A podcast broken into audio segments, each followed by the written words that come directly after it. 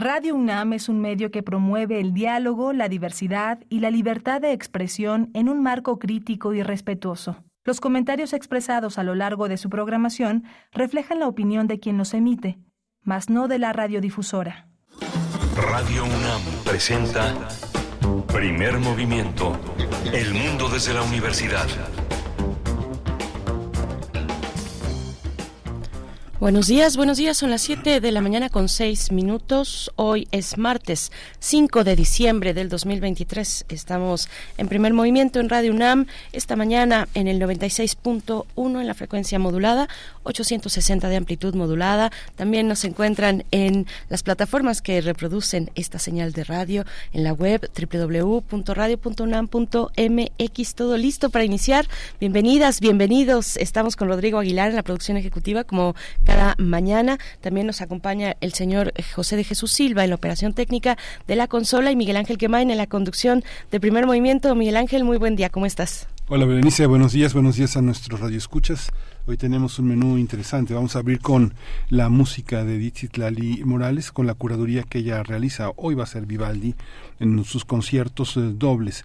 Edith Lali es violinista, comunicóloga, gestora cultural e investigadora musical. Tendremos eh, después una conversación con el maestro David Novelo Casanova. Es doctor y es maestro en geología y geofísica por la Universidad de Hawái en Estados Unidos y em, está, estaremos conversando con él sobre eh, el sistema de información sobre peligros y riesgos, por sus siglas el CISPER, es una plataforma que se ha desarrollado en la UNAM desde el Instituto de Geofísica para eso, para poder eh, eh, determinar cuáles son los riesgos y peligros ante condiciones naturales que pueda tener la población en nuestro país. Vamos a conversar con el doctor David Novelo, como hemos comentado. Él fue director del Instituto de Geofísica de la UNAM entre los años 1993 y 1997. Sus áreas de investigación incluyen la sismología y la reducción del impacto de los desastres por fenómenos de origen natural. Vamos a conversar con él para el inicio de esta emisión.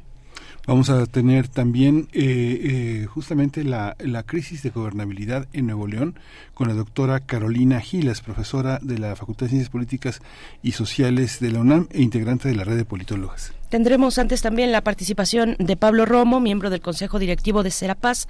Nos acompaña cada 15 días en martes en la sección Transformación de Conflictos. Hoy para hablar del 75 aniversario de la ONU, de la Declaración Universal de los Derechos Humanos, que se cumple el próximo lunes 10 de diciembre. Con esa fecha también eh, tiene, finalizan los 16 días de activismo para erradicar la violencia en contra de las niñas y las mujeres en el mundo, una iniciativa de la ONU pero vamos a hablar de este 75 aniversario de la Declaración Universal de los Derechos Humanos con Pablo Romo.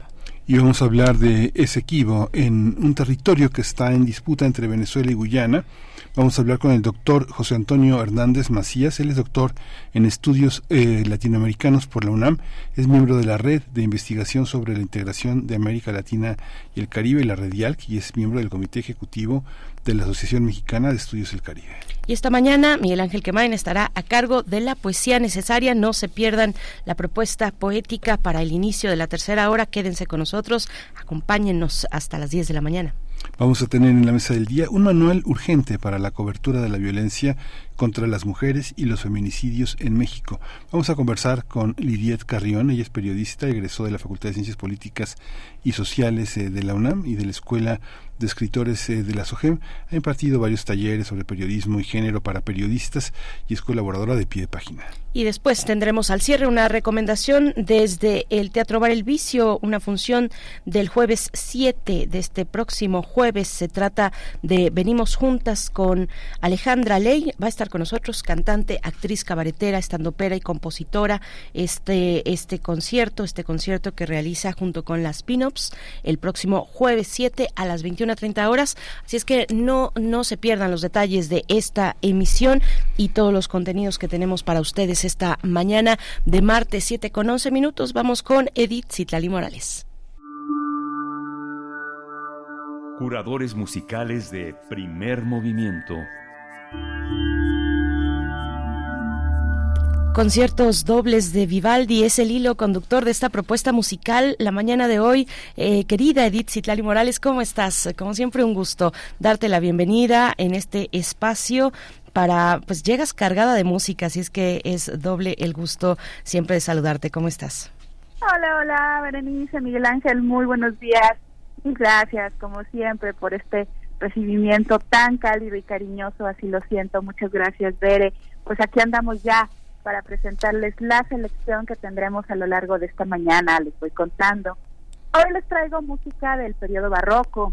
Todas las obras que escucharemos hoy fueron escritas por Antonio Vivaldi, están dentro de la forma musical del concierto grosso y todas estas partituras, como bien comentan, ya me ayudaron eh, eh, Miguel Ángel y tú, tienen una característica similar. Son conciertos escritos para dos solistas.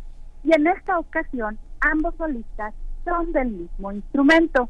En el lenguaje popular de los músicos siempre los llamamos conciertos dobles. Es muy común escucharnos decir, ah, el doble de Vivaldi para flauta, ah, el doble de Bach para violín. En fin, es, es muy, muy, muy común escucharnos decir eso.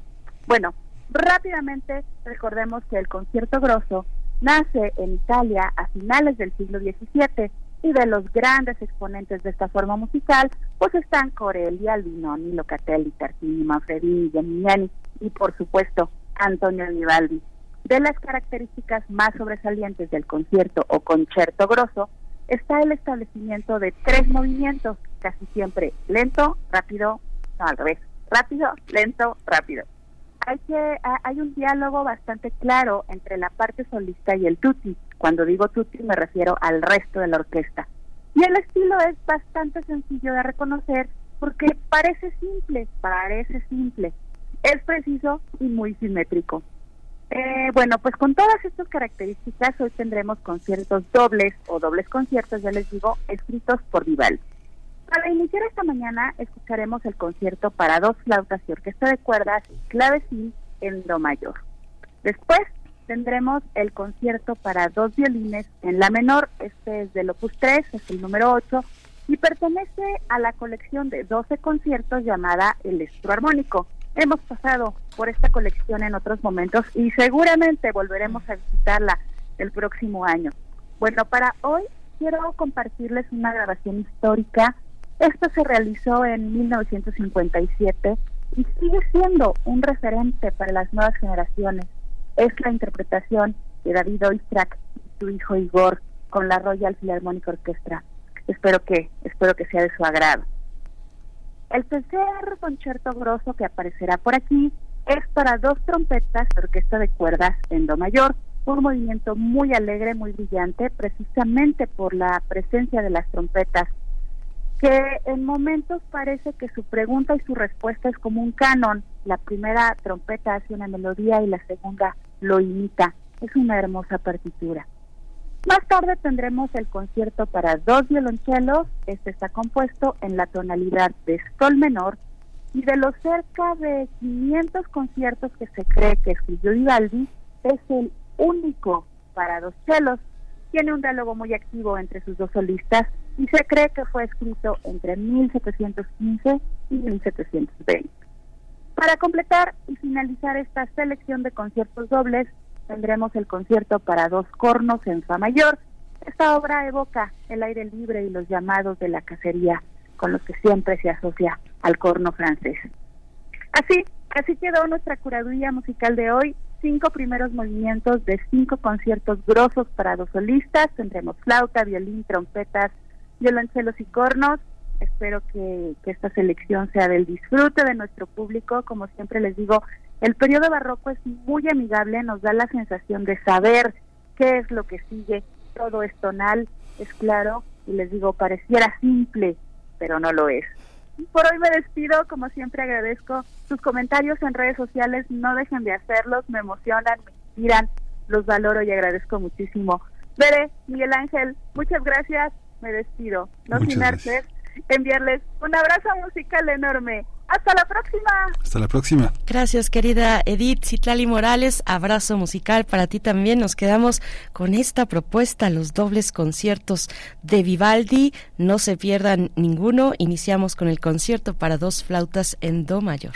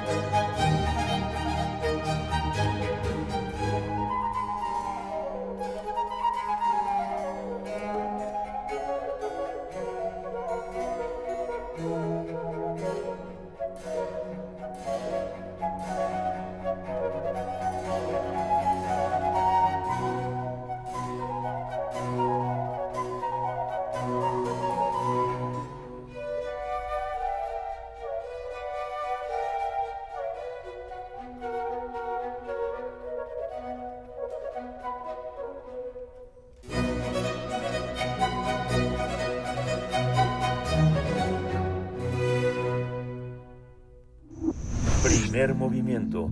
Hacemos comunidad con tus postales sonoras. Envíalas a primermovimientounam.gmail.com Es fundamental conocer los peligros y riesgos que afectan a la sociedad, como los sismos, erupciones volcánicas, inundaciones, deslizamientos de tierra, subincidencia del suelo e incendios forestales. Por esta razón, académicos de nuestra Casa de Estudios desarrollaron una nueva herramienta digital gratuita que se llama Sistema de Información sobre Peligros y Riesgos, por sus siglas CISPER. Esta plataforma se caracteriza por ser amigable con los usuarios que deseen visitarla. Además, ofrece datos avalados científicamente para conocer mitigar y prevenir los efectos de todos estos fenómenos. El principal objetivo es fortalecer las decisiones que se toman en materia de protección civil en cada una de las 16 alcaldías de la Ciudad de México y algunas otras regiones de la nación como Chiapas, Guerrero, Oaxaca y Puebla. El programa cuenta con un control de capas que permite el acceso a la información de peligros, vulnerabilidad y riesgos. Esta información se ordenó por temáticas que proporcionan conocimiento para la prevención del riesgo asociados a ciertos peligros en determinadas áreas del territorio nacional. Por ejemplo, en el caso de la Ciudad de México hay información sobre diversos escenarios sísmicos y sobre cómo serían los daños en viviendas, así como del peligro sísmico para un periodo de retorno de 20 años, donde se precisan las áreas con mayores aceleraciones esperadas en la capital del país. Pues vamos a conversar sobre esta herramienta digital gratuita para conocer los peligros y riesgos que nos afectan como sociedad, ya sean sismos, erupciones volcánicas, inundaciones, subsidencia del suelo e incendios forestales. Está con nosotros el maestro David Novelo Casanova, él es doctor y maestro en geología y geofísica por la Universidad de Hawái en Estados Unidos y en 1980 obtuvo el grado de ingeniero geofísico por la UNAM de abril de 2016 a 2023. Eh, fue presidente del Consejo Científico Asesor de Riesgos Geológicos del Centro Nacional de Prevención de Desastres. Bienvenido, bienvenido, eh, doctor David Novelo Casanova. Buenos días. Buenos días, muchas gracias por la invitación. Al contrario, gracias, doctor Novelo, por, por estar esta mañana con nosotros con esta buena noticia, esta herramienta eh, de, gran utilidad para la sociedad.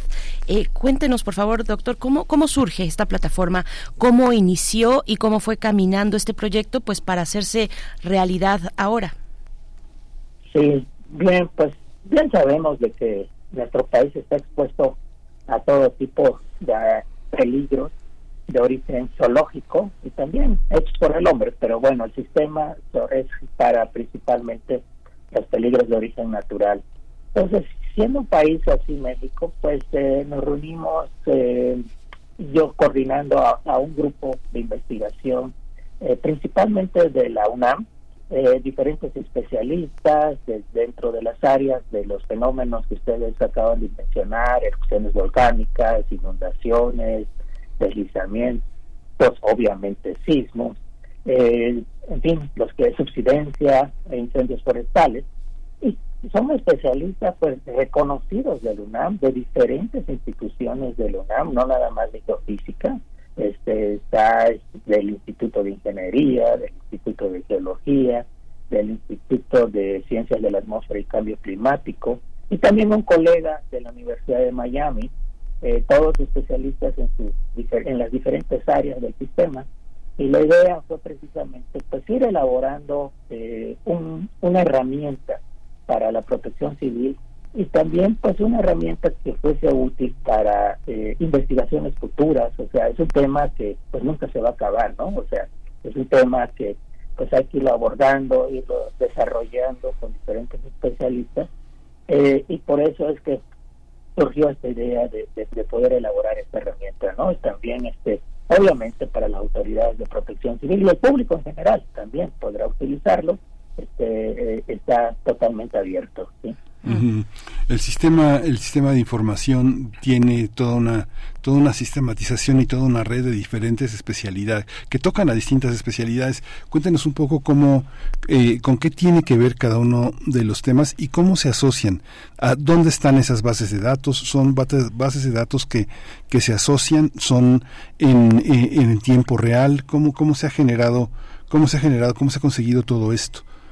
Así, este, es eh, una base de datos de investigaciones que ha realizado la UNAM en las diferentes temáticas que se incluyen en el sistema. Eh, son productos de investigaciones ya publicadas, o sea, eh, ya está avalado por nuestros pares a nivel internacional, metodologías desarrolladas con este propósito, adaptando a la situación de México, ¿no?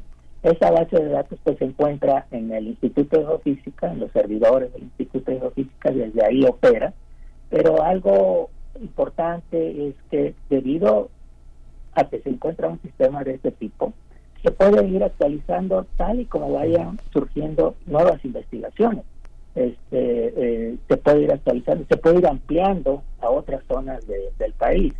Eh, recientemente, debido al huracán eh, eh, que impactó a Otis, que impactó a Acapulco, también ya pueden ver ahí las velocidades del viento en, este, en diferentes regiones de Acapulco. Pueden ver, este, eh, por ejemplo, eh, el, el hospital de IMSS número uno que fue impactado, este, con qué velocidad el viento fue, fue, fue dañado también, el Hotel Princes, por ejemplo, también, con qué velocidad del viento. Esa información ayuda a que en el futuro, este, pues uno de los lemas de los que trabajamos en el en el este en este tema de reducción del impacto de los desastres es que al reconstruir, no reconstruirse con las mismas eh, características estructurales, digamos en este caso, sino mejorarlo, ¿no? Con el conocimiento científico, mejorar, no sé, eso ya no nos toca a nosotros, el diseño eh, de la estructura para que no sea impactado como puede, entonces es mejorar las condiciones y no repetirlas, ¿no? Esa es la idea de proporcionar este conocimiento a la, a, la población en general. Como digo, bueno, no nada más es para la población, este, aunque ya sé que algunas, algunas este, personas igual ya han estado utilizando del público en general el, el sistema porque ha sido de interés, ¿no? Pero también es para el diseño eh, de, estructuras, y hablo de, rediseño en el caso de Acapulco, pero también para el diseño de nuevas estructuras con esta información. Sí, doctor Novelo, ¿cómo, cómo funciona, digamos, eh, cómo, eh, eh, si, si, si quisiéramos adentrarnos un poco más en qué es lo que vamos a encontrar, cuál es la manera en la que interactúan los distintos, pues, la, la información diversa que, que se encuentra en esta plataforma. en la introducción mencionábamos esto del control de capas. ¿qué, ¿A qué se refiere esto? El control de capas, pues, es básicamente eh, las áreas que cubre con, dividido en diferentes temáticas. ¿sí? El control de capas es este, digamos, una capa de, sistema de información geográfica. ¿sí? Todo está basado en SIC, que es ahorita la herramienta para el análisis espacial, este, geoespacial de la información, o sea, son mapas. ¿sí? Pero es el control de capas, de capas de mapas. ¿sí? Mm. Todo está representado en mapas. Entonces, usted, por ejemplo, puede ver eh, una, determinada colonia, una determinada zona de interés eh, y ver a qué tipo de peligros eh, de origen natural está expuesto, por ejemplo, inundaciones, a las aceleraciones sísmicas en caso de, un sismo, a, posibles deslizamientos de tierra, a subsidencia. puede ver también, tenemos como parte de las capas, son capas capas geográficas, digamos, eh, también tenemos información de, sobre infraestructura. Eh, hasta el momento, pues la idea es ir ampliando, pero tenemos de gasolineras, de escuelas, de hospitales.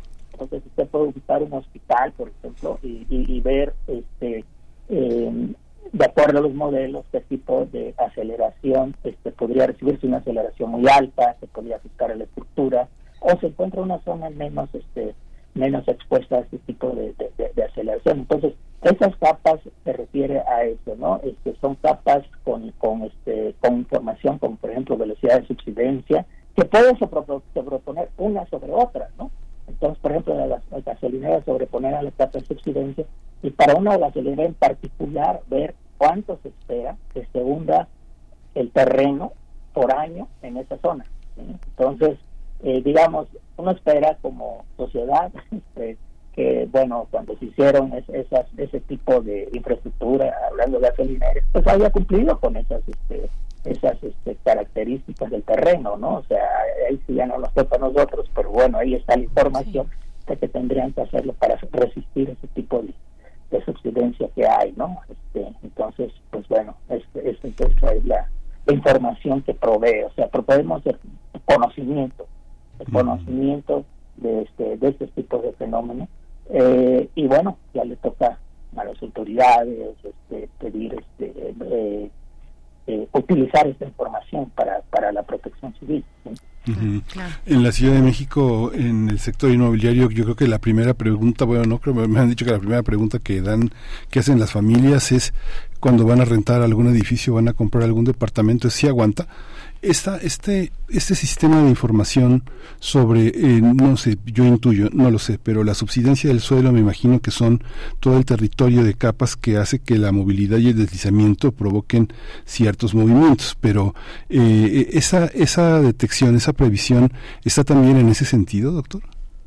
Bueno, está la información, está la información ya a los arquitectos, a los ingenieros, que hacen las construcciones, mm. eh, a ellos les toca considerar esa información, ¿no? O sea, eh, ahí está, este, pero bueno, eh, ahí está la aportación, digamos, del BAM este, para, para poder tomar decisiones, por eso decimos para la toma de decisiones. Ya le toca a las autoridades, este, a los constructores, tomar esa información. Y también, este, pues, hemos recibido eh, como esto, pues, es información, tipo de información, pues no estaba pública, pues eh, eh, personas que se han este, interesado en saber en las nuevas construcciones, a qué tipo de, este, de, digamos, de peligros sísmicos se encuentra esa área donde van a construir. Y bueno, y están tratando, tengo entendido, ¿no? De su idea era de negociar con las autoridades locales aquí en la Ciudad de México para ver pues que, que, no se construyera ahí, ¿no? Digo, es una herramienta, ya cómo la usan, cómo la aplican, ya este, pues depende del propio usuario, ¿no? Y eso, bueno, ya no responsabilidad de la ¿no? En ese sentido, ¿no? Pero bueno, ahí está la herramienta. Por supuesto, sí, eh, doctor. Esta, esta, esta plataforma, eh, la, la, información que encontramos ahí, interactúan distintos tipos de información, bueno, eh, sobre todo información de distintos tipos de fenómenos, interactúan entre sí, por ejemplo, pensando en inundaciones o en sismos con relación a desplazamientos de tierra, ¿hay esta interacción? Bueno, hay, hay una hay una lógica, ¿no? Todo esto, ¿no? Por ejemplo, las zonas de mayor subsidencia, que son las zonas del antiguo lago, ¿no? se, construyó la Ciudad de México. Y esa zona del antiguo lago también es la zona de alto peligro sísmico, obviamente, porque es que el, suelo no es tan firme como en otras zonas de, la Ciudad de México. Entonces, sí está relacionado, están asociados, por ejemplo, la, la subsidencia con el peligro sísmico, este, están, están ligados, ¿no? Están ligados. Este, pero bueno, ese ya es, es otro es otro tipo de conocimiento científico, ¿no? ¿Por qué? La explicación de esto, el por qué, ¿no? Entonces las condiciones del subsuelo de la Ciudad de México pues le hacen susceptibles a, al impacto de diferentes fenómenos, por ejemplo de la subsidencia y, la, y los este y el impacto sísmico, ¿no? Entonces las aceleraciones este, eh, eh, mayores ocurren regularmente en la zona de subsidencia, ¿no? Sí, sí están ligados, ¿no? Este ya es, este, digamos, ya un poquito más en lo que se refiere a la parte científica, ¿no? El por qué se dan las cosas. claro. Uno, uno puede usar el término subsidencia como sinónimo de hundimiento, ¿verdad, doctor? Sí, entonces esta parte, digamos que, digamos, correlacionar datos que proveen las herramientas será, eh, tiene que ser un paradigma ético para la construcción en la ciudad, sobre todo con el diagnóstico no público que se hizo una vez que fue el, el terremoto de 2017, se hizo un diagnóstico que por supuesto, este, tiene, tiene limitaciones para hacerse público porque implica también este pues no aterrorizar a la población. No, no, se le puede decir que la ciudad está tomada con pinzas pero este tipo de elementos son configuraciones que forman parte de un paradigma ético en la construcción de la ciudad.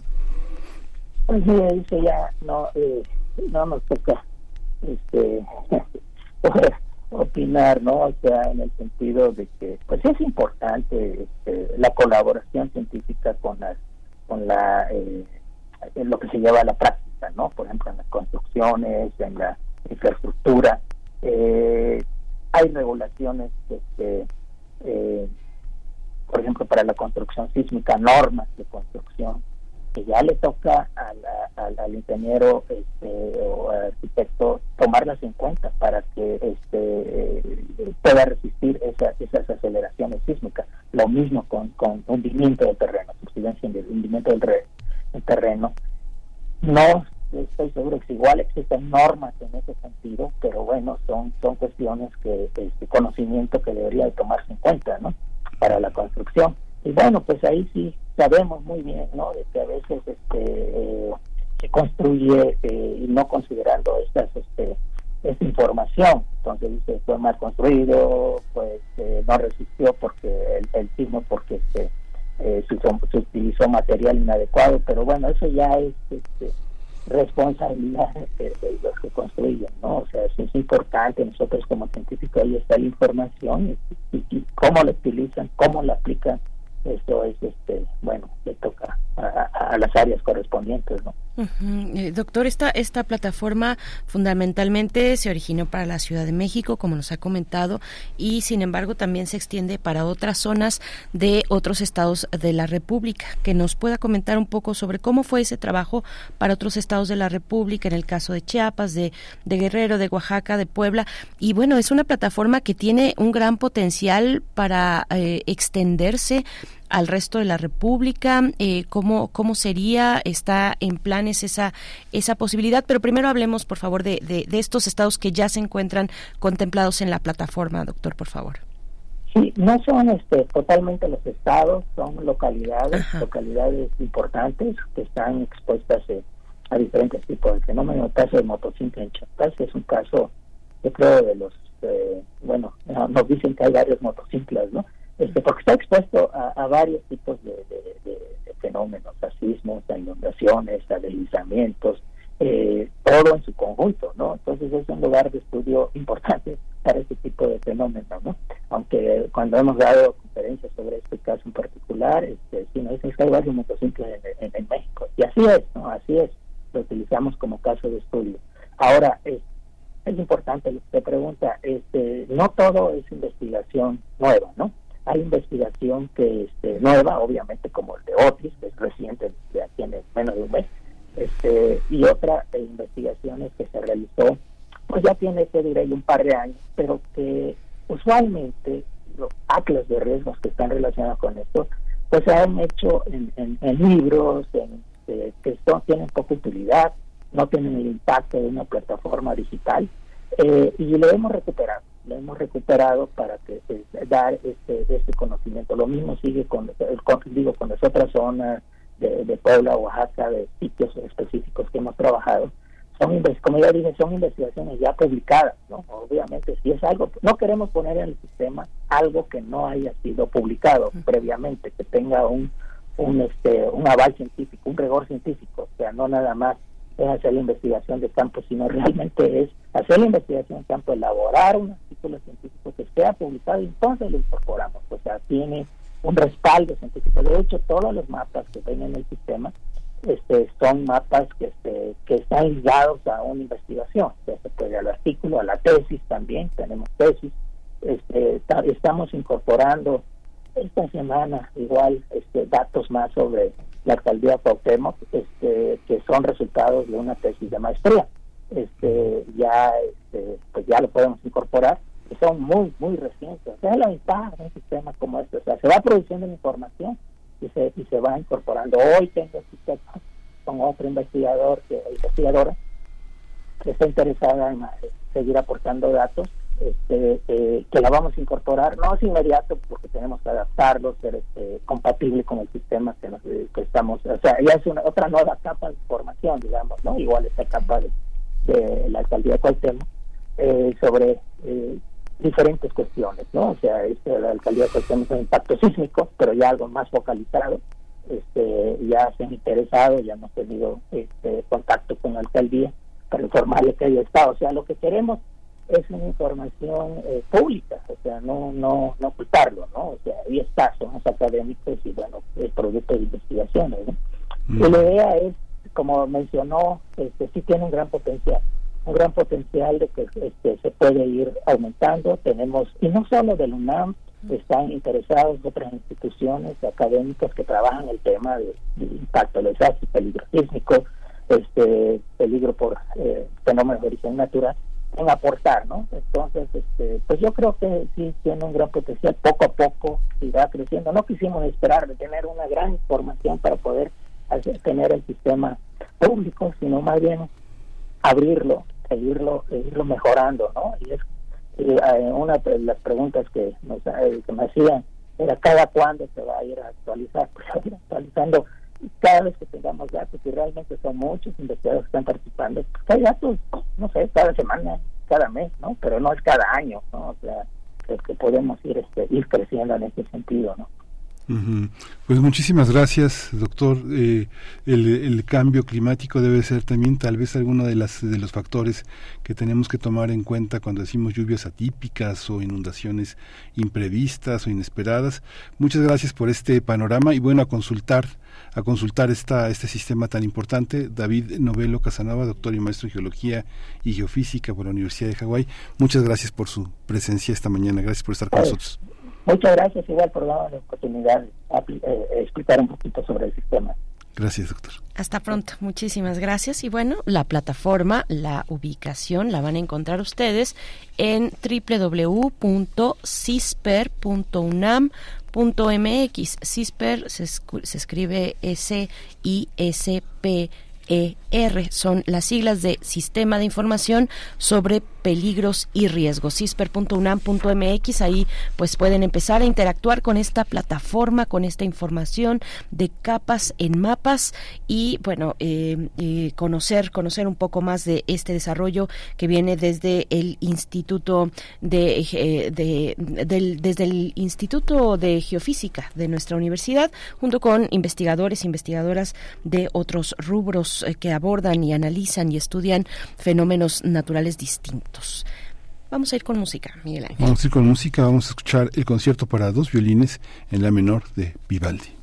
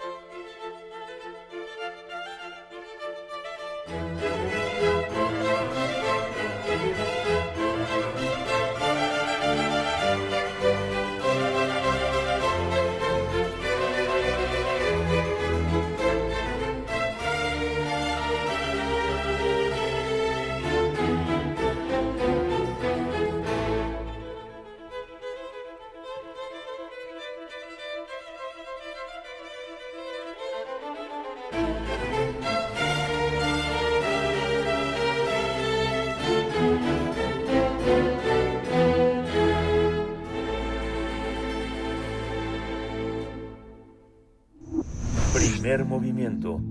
Hacemos comunidad con tus postales sonoras. Envíalas a primermovimientounam.gmail.com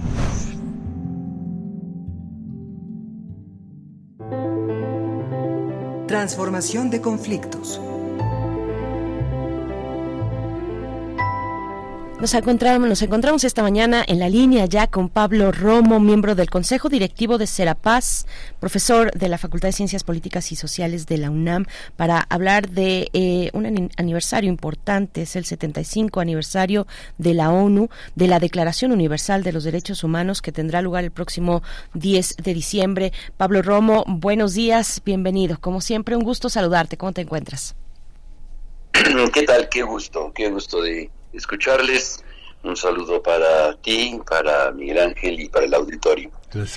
El día de hoy me gustaría hacer una reflexión en torno a la Declaración Universal de los Derechos Humanos en su 75 aniversario. Es justamente el día 10 de, de diciembre cuando es su proclamación y me parece que es una expresión eh, de, un horizonte fundamental, es un documento fundamental que la humanidad ha logrado.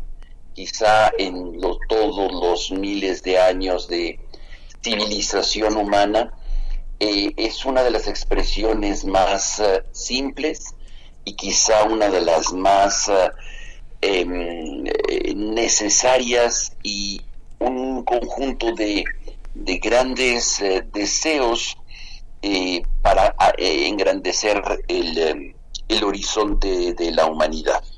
No es menor la Declaración Universal de los Derechos Humanos, por más que pudiéramos decir, ay, es que le falta el derecho al Internet, ay, es que le falta, ciertamente no es un documento acabado yo creo que en principio, y esto es importante para el auditorio conocer, que es un punto de llegada del fracaso de la humanidad en su expresión más cabal con la Segunda Guerra Mundial. Después de, de, la masacre, del holocausto, de, de la muerte de millones de personas, el sufrimiento de millones de personas, eh, es un punto de llegada, es un, una orilla de un mar en tormenta.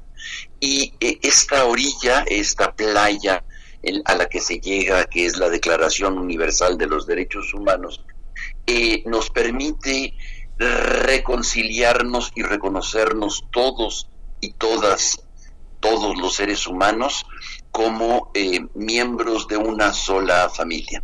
Y yo creo que esto es fundamental, independientemente de la gran crítica y justa crítica que se le pudiera hacer a la declaración, en el fondo es un punto de llegada básico de un intento de reconstruir la humanidad con 30, bueno, con 29 principios fundamentales para eh, reconocernos como partes de un todo, como partes de un ser ser humano.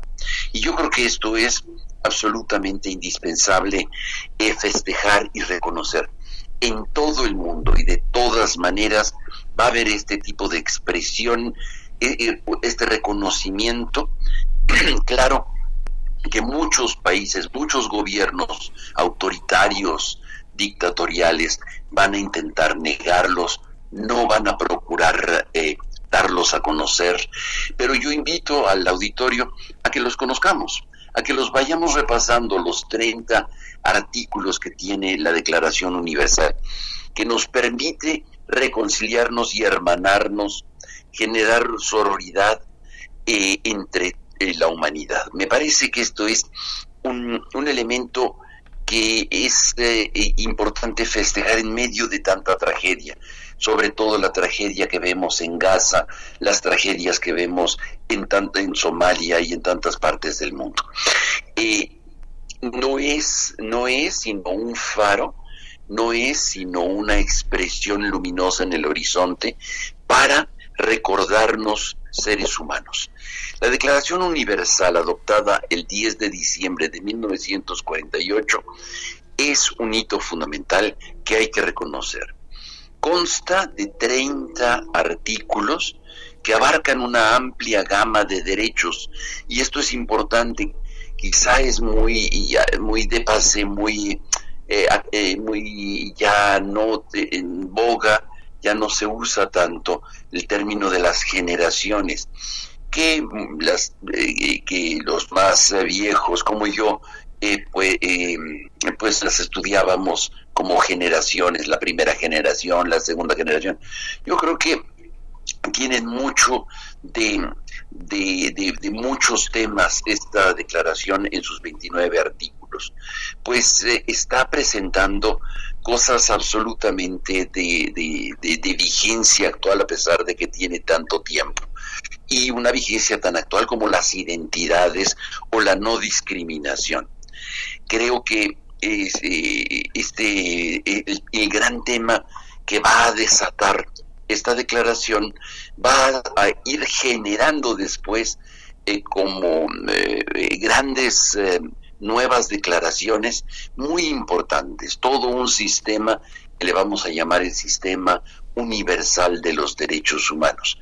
Pero esta es la primera, esta es la pionera y esta es la que desata eh, eh, este horizonte nuevo, un horizonte de, de eh, si bien no cabalmente acabado, no realmente en muchos lugares respetado, sí se convierte en un punto en el horizonte para llegar también. No es solamente ya la playa después de la Segunda Guerra Mundial, sino para muchos países, como lo vemos ahora, eh, como un reclamo de esto que estamos nosotros necesitando, el respeto por los derechos humanos. Vale la pena simplemente enumerar algunos de estos de estos eh, derechos que se presentan en la declaración, que son desafíos ciertamente evidentes para em, que se reconozcan eh, en todos los países.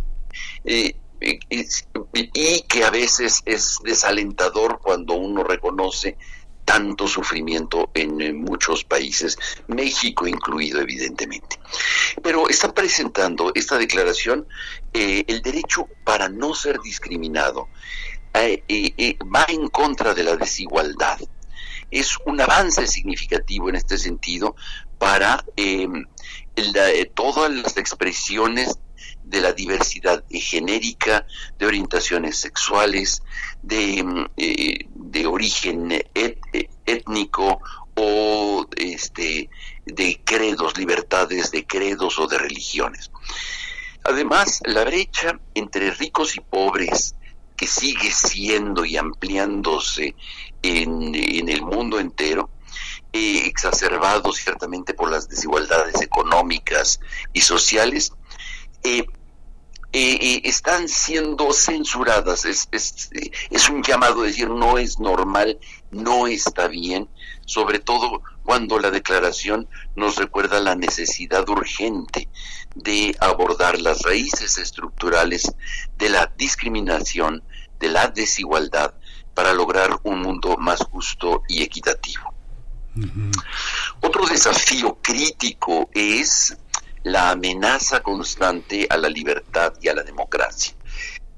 En muchos lugares vemos un retroceso preocupante en cuanto a la protección de los derechos civiles y políticos la represión de las libertades de expresión, esto que se está destapando ahora de Pegasus con mayor claridad, por ejemplo, la criminalización, por ejemplo, como lo vemos nosotros, y la judicialización eh, en países eh, y que, que, no logran eh, no logran consolidar sistemas de justicia adecuados, como Guatemala, por ejemplo, representan desafíos para la Declaración Universal que después de 75 años no se logra cabalmente cumplir.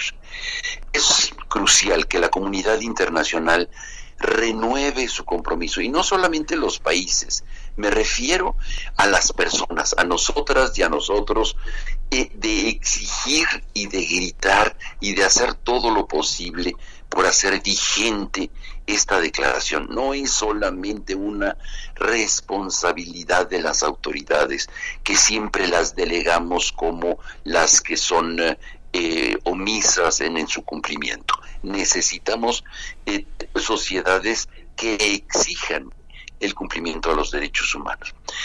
la Declaración Universal, en el fondo, sigue siendo hoy un horizonte de esperanza, un faro para y un recordatorio de nuestra responsabilidad colectiva de proteger y promover la dignidad humana. Hoy tienen tiene expresiones concretas y específicas la dignidad humana. Hoy puede podemos empezar a enumerarlas a enumerar la, la dignidad humana a partir de los primeros 29 artículos de la Declaración Universal y concluir con el último que no se utilice en nuestra contra. Eh, en su 75 aniversario es un imperativo renovar este esfuerzo, este, este trabajo de acción colectiva, de acción global, de exigencia a las autoridades mm, y a los jueces, o sea, no solamente las autoridades ejecutivas, sino también a, eh, a las judiciales, fundamentalmente, de incorporar y respetar eh, la exigibilidad de los derechos humanos como parte integral del el corpus legal con el que juzgan a las personas. La Declaración Universal es un testamento, es un, eh, es un punto eh, para reflexionar hoy en sus 75 años. Me gustaría simplemente recordar el primer artículo de la, de la declaración y con esto cierro mi reflexión. Todos los seres humanos nacen libres e iguales en dignidad y derechos, y dotados como están de razón y conciencia. Deben comportarse fraternalmente los unos con los otros. Esto pareciera un, una expresión eh, religiosa y, y, sin embargo es una expresión que tiene un sentido mucho más amplio que las religiones y es eh, un, un texto universal reconocido en todo el mundo. Ojalá que se pueda no solamente reconocer, sino cumplir en cabalidad. Muchas gracias.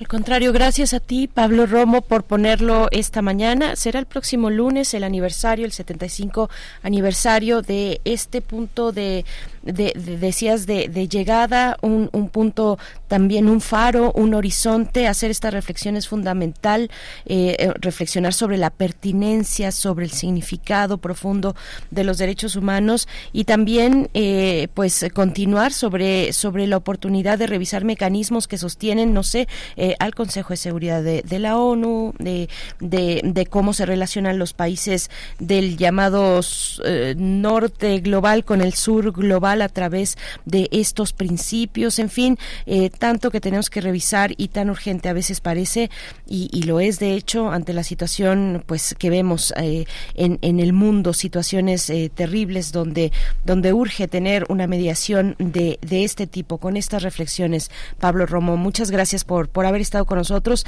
Te deseamos lo mejor eh, y bueno, nos encontramos próximamente. Muchísimas gracias y pues con esta, quedémonos con la declaración. En otro momento sí. analizaremos la estructura de Naciones Unidas. Sí, sí, eso, ese, ese punto nos quedamos con ello y, y te agradecemos, Pablo. Hasta pronto. Hasta luego. Gracias. 7 con 58 minutos, vamos a ir con música con música de Vivaldi es lo que estaremos escuchando esta mañana, los conciertos dobles. Se trata del concierto para dos trompetas en Do mayor y con esto nos vamos al corte.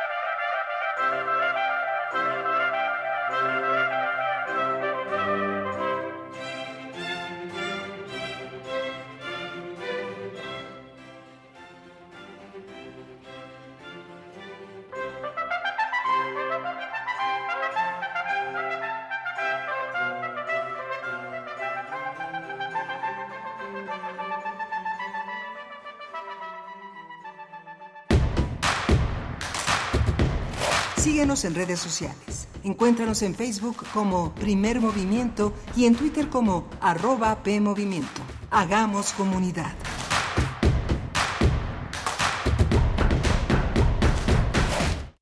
96.1 de frecuencia modulada. 860 de amplitud modulada, transmitiendo desde Adolfo Prieto 133 en la Colonia del Valle. Escúchenos en nuestra página web radio.unam.mx. Radio UNAM, experiencia sonora.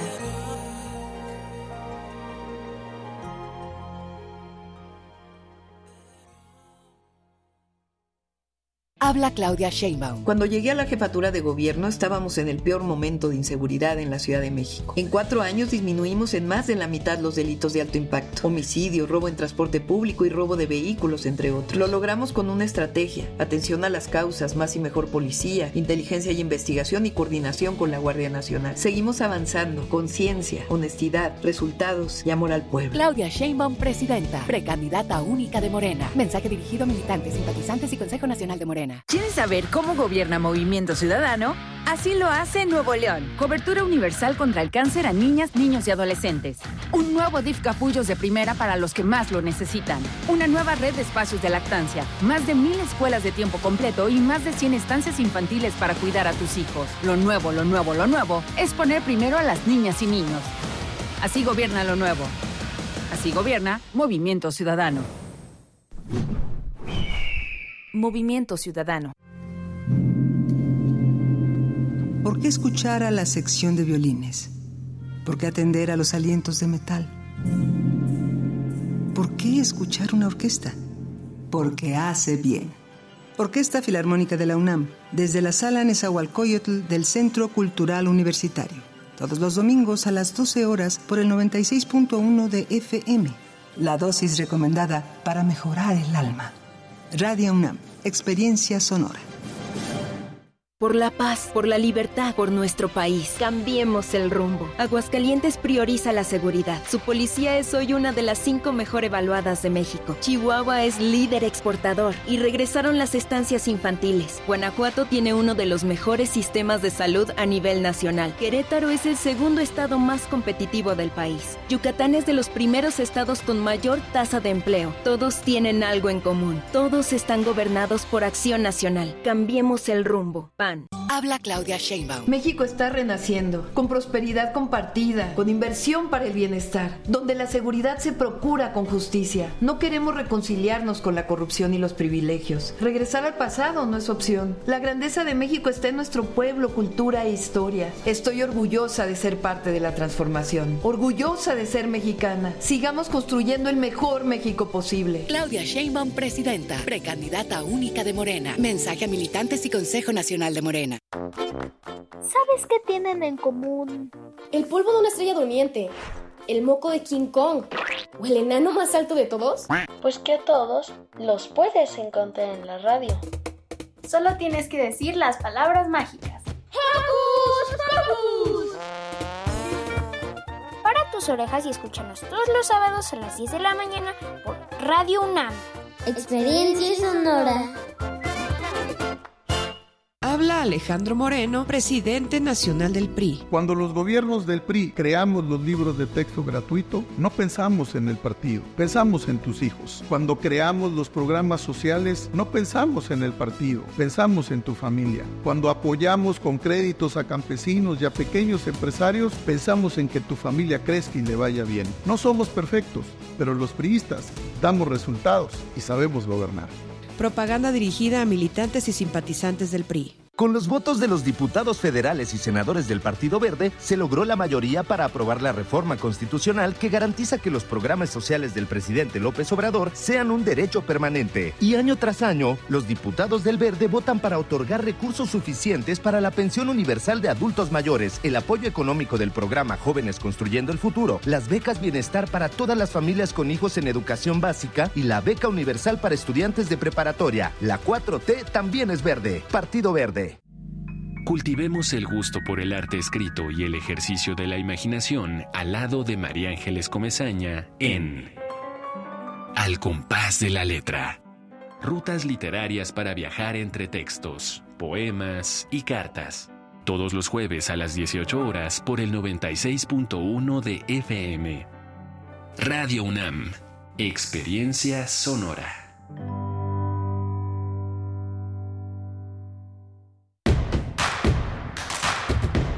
Encuentra la música de primer movimiento día a día en el Spotify de Radio UNAM y agréganos a tus favoritos.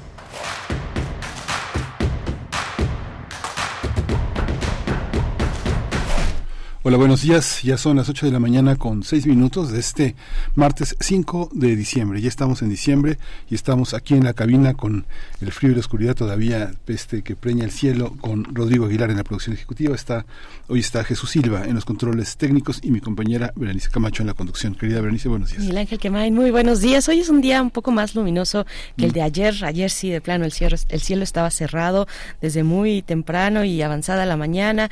Eh, pero bueno, hoy con un poco más de luz del día. Les damos la bienvenida también a Radio Nicolaita en el 104.3 de la frecuencia modulada en Morelia. Saludos también quienes están en redes sociales compartiendo comentarios y que dan la bienvenida a la curaduría musical de Edith Citlali Morales que tiene que ver esta mañana. Es, eh, eh, ha decidido mm, compartirnos música de Vivaldi, los conciertos dobles o dobles conciertos de Vivaldi del periodo barroco, eh, escritos para dos solistas de un mismo instrumento musical. Hemos escuchado flautas, eh, violines, eh, trompetas y seguiremos violonchelos, cornos para esta selección musical. Nos dice la Selene desde, desde Monterrey, nos dice, no sabía cuánto necesitaba comenzar mi día con Vivaldi. Saludos para ti.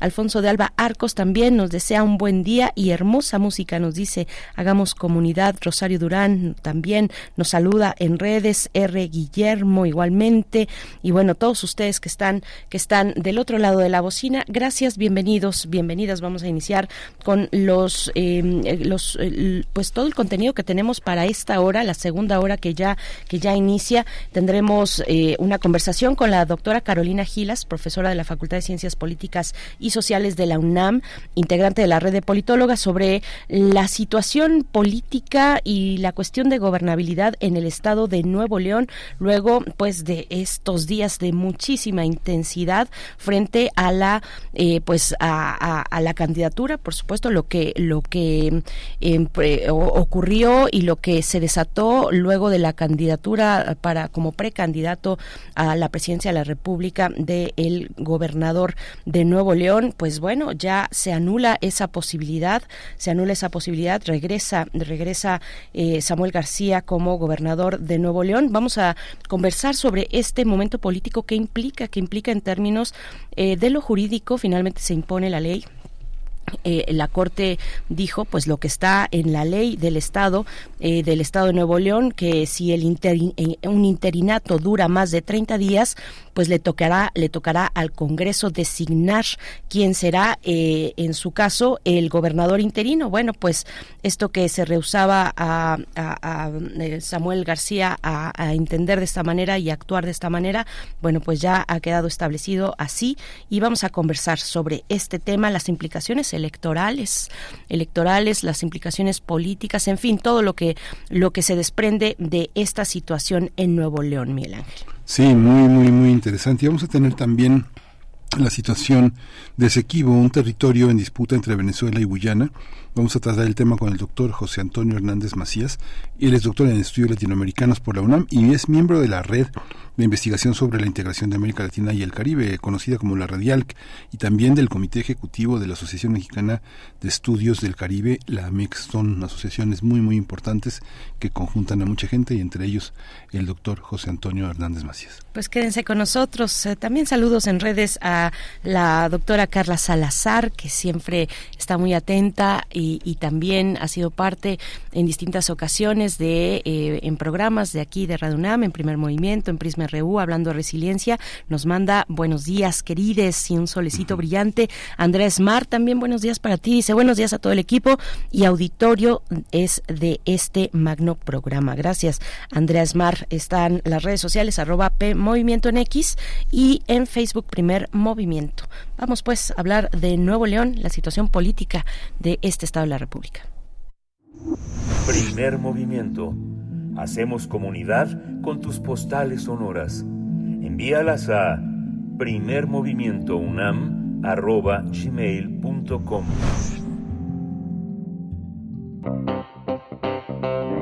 Nota Nacional Este fin de semana Nuevo León vivió un episodio insólito en su historia política ante el frustrado intento de Samuel García por contender por Movimiento Ciudadano por la presidencia de la República en 2024. Samuel García finalmente decidió dejar la contienda presidencial y anunció que no tomaría la licencia otorgada para representar a Movimiento Ciudadano. Esto luego de las tensiones sobre el nombramiento del gobernador interino, ya que el Congreso Estatal había designado a Luis Enrique Orozco, mientras que García insistía en que fuera Jorge Navarro. El regreso de Samuel García provocó una situación inédita, ya que Luis Enrique Orozco asumió la gobernatura interina mientras el mandatario retomaba algunas de sus actividades. García acusó a la oposición de presunto chantaje con una serie de peticiones para permitir que su secretario de gobierno eh, asumiera la gobernatura interina.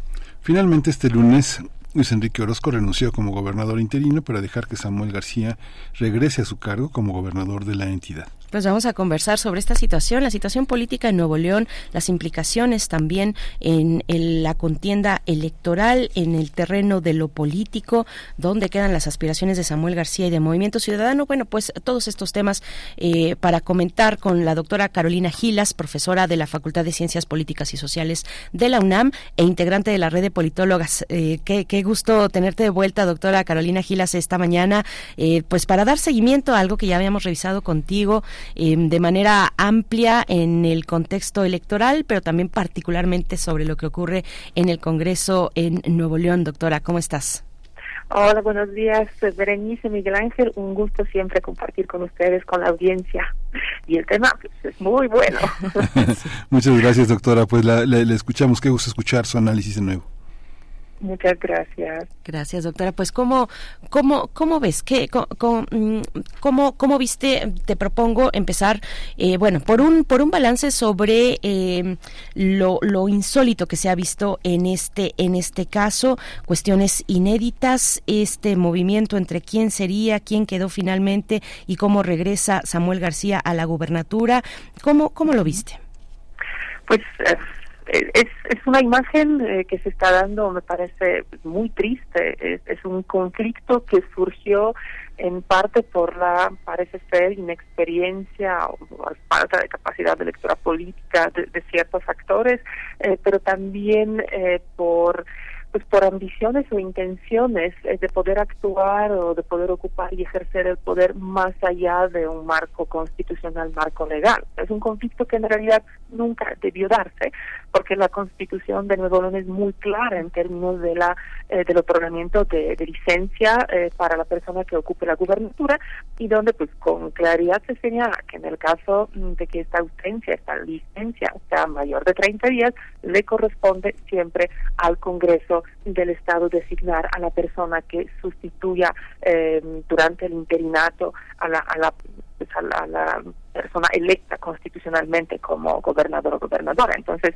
pues eso lo que lo que procedía, el, eh, todo el eh, embrollo se genera cuando el gobernador constitucional, Samuel García, solicitando allá en octubre, que esta primera parte la digamos ya cubierta en algún momento, él solicita la licencia y em, en el escrito de la solicitud de una vez le trata de pues, colocar em, la designación de una persona que lo sustituyera, que era su secretario em, de, de, gobierno, y que pues obviamente el Congreso pues, en este momento dice, no, pues eso no puede ser así, la licencia es una cosa, pero eh, nosotros tenemos el derecho de designar a quien sustituya a Samuel García en su ausencia y este pues no tiene por qué ser eh, su secretario del Estado. Entonces, de ahí es donde eh, pues se, se, genera toda todo ese conflicto que me parece que ha dado una, una imagen muy preocupante, muy triste de cómo se llega a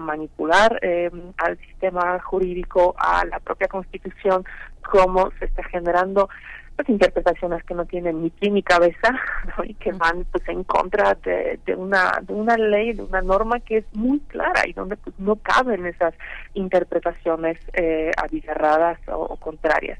Y pues finalmente pues todo eso mm, desencadena una, una crisis de, gobernabilidad, un momento con dos gobernaturas eh, que pretendían ejercer el poder en Nuevo León y que finalmente también acaba, hay que decirlo, con las aspiraciones presidenciales de Samuel, Samuel García para 2024 y deja también en un momento de crisis al movimiento ciudadano.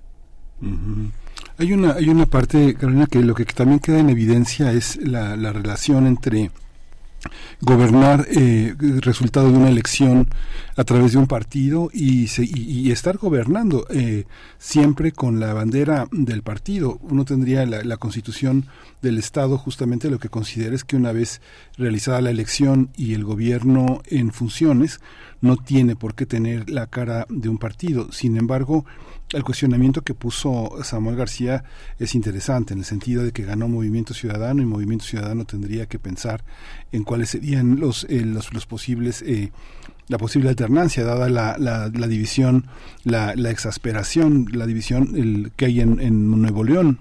Usted cómo lo cómo lo ve esa esa discusión política bueno, a ver, por supuesto que esperamos y quisiéramos que las personas que ocupen los cargos gobiernen para todas, todos, todos, para toda la ciudadanía, para todas las personas, pero pues obviamente al surgir de un partido político, de una eh, una opción política ideológica específica, pues lo hacen desde eh, pues, ciertas visiones, ciertos principios, ciertas preferencias y también dan naturalmente eh, en esas articulaciones de políticas públicas sus preferencias a ciertos segmentos de la sociedad. De eso, de eso se trata, de alguna manera, eh, a final de cuentas, el ejercicio de la política.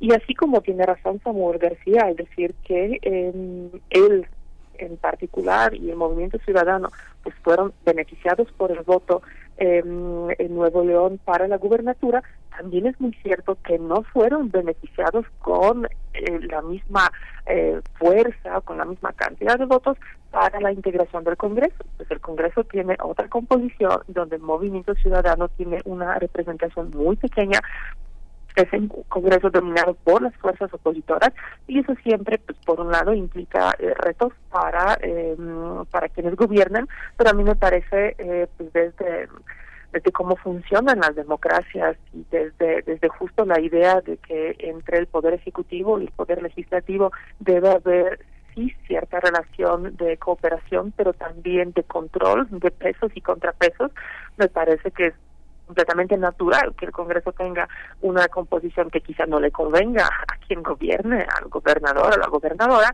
eh, pues y eso pues les obliga a ambas partes a buscar soluciones que serán eh, pues aprobadas eh, por amplias mayorías y que me parece que de alguna manera eventualmente tendrán que estar beneficiando a mayores partes de la población que si solo se, se articulan las políticas públicas desde una única eh, opción política.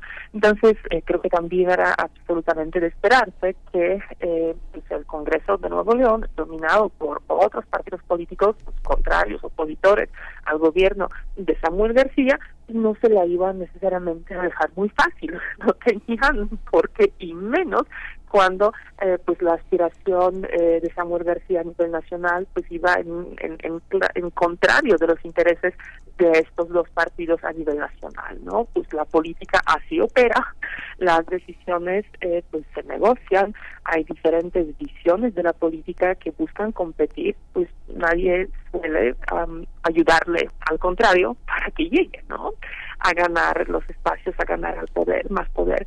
Entonces me parece que eh, ahí se vio, pues no sé si mucha confianza por parte del gobernador Samuel García, quizá un exceso de esa confianza o cierta inexperiencia política, eh, pues de no prever en el momento de haber pedido la licencia, de que con toda la probabilidad el Congreso no iba a dejar a la persona que más le convenía eh, de, gobernador, gobernador interino, sino que pues iba a buscar alguna mayor eh, incidencia, ¿no? Y si bien ese gobernador interino no tendría las mismas facultades que el gobernador constitucionalmente electo, sí había ahí varios aspectos que le preocupaban a Samuel García y su equipo, porque por ejemplo ese gobernador interino podría iniciar investigaciones eh, fiscales penales respecto del ejercicio del poder por el gobernador en esos primeros dos años, ¿no? Entonces también hay que leerlo en realidad en este en este contexto. Doctora Gilas, las decisiones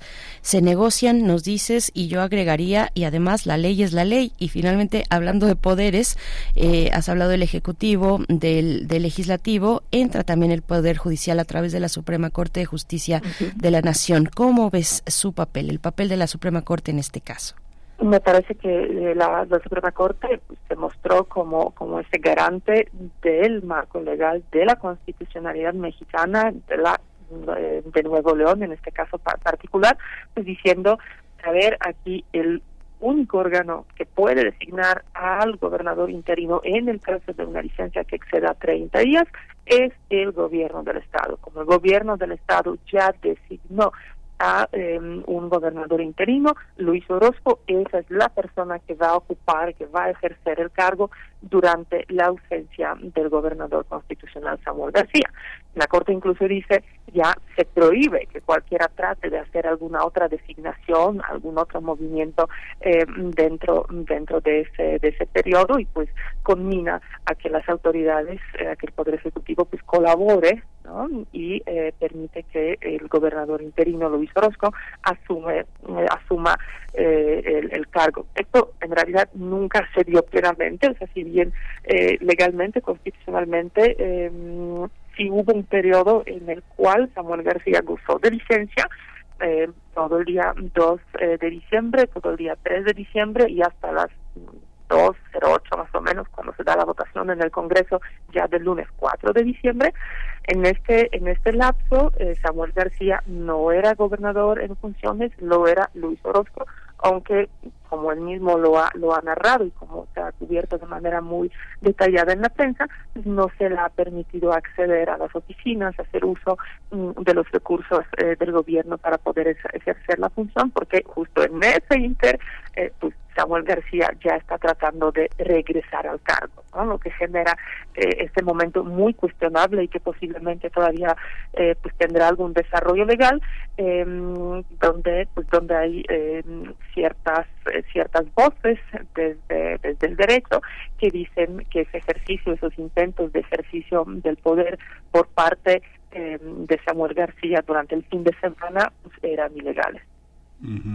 Hay una parte también que esta, este episodio nos deja varias lecciones en el sentido en el que eh, Samuel García tuvo mucha suerte de poder revirar para decir que regresaba a la gobernatura de Monterrey porque no podía dejar de, Nuevo León porque no podía dejar a, los neoleoneses en manos de las ratas decía él no de gente que se había aprovechado de los priistas y de los panistas y no, no podía hacerlo. Sin embargo este capítulo también deja lecciones para poder observar cómo muchos muchos funcionarios de alta responsabilidad dejan sus cargos en, en, busca de un puesto de elección popular pero cuando la gente de prensa los entrevista dicen no yo ya no soy este titular de esta dependencia, a mí ni me molesten cuando la ley de servidores públicos pide que el funcionario pueda rendir informes y observaciones hasta 10 años después de haber ocupado el cargo. Claro, formalmente, pero como todo es tan mediático, no está libre de las responsabilidades que deja para ser un funcionario de otro nivel de elección. ¿Cómo lo ve Carolina?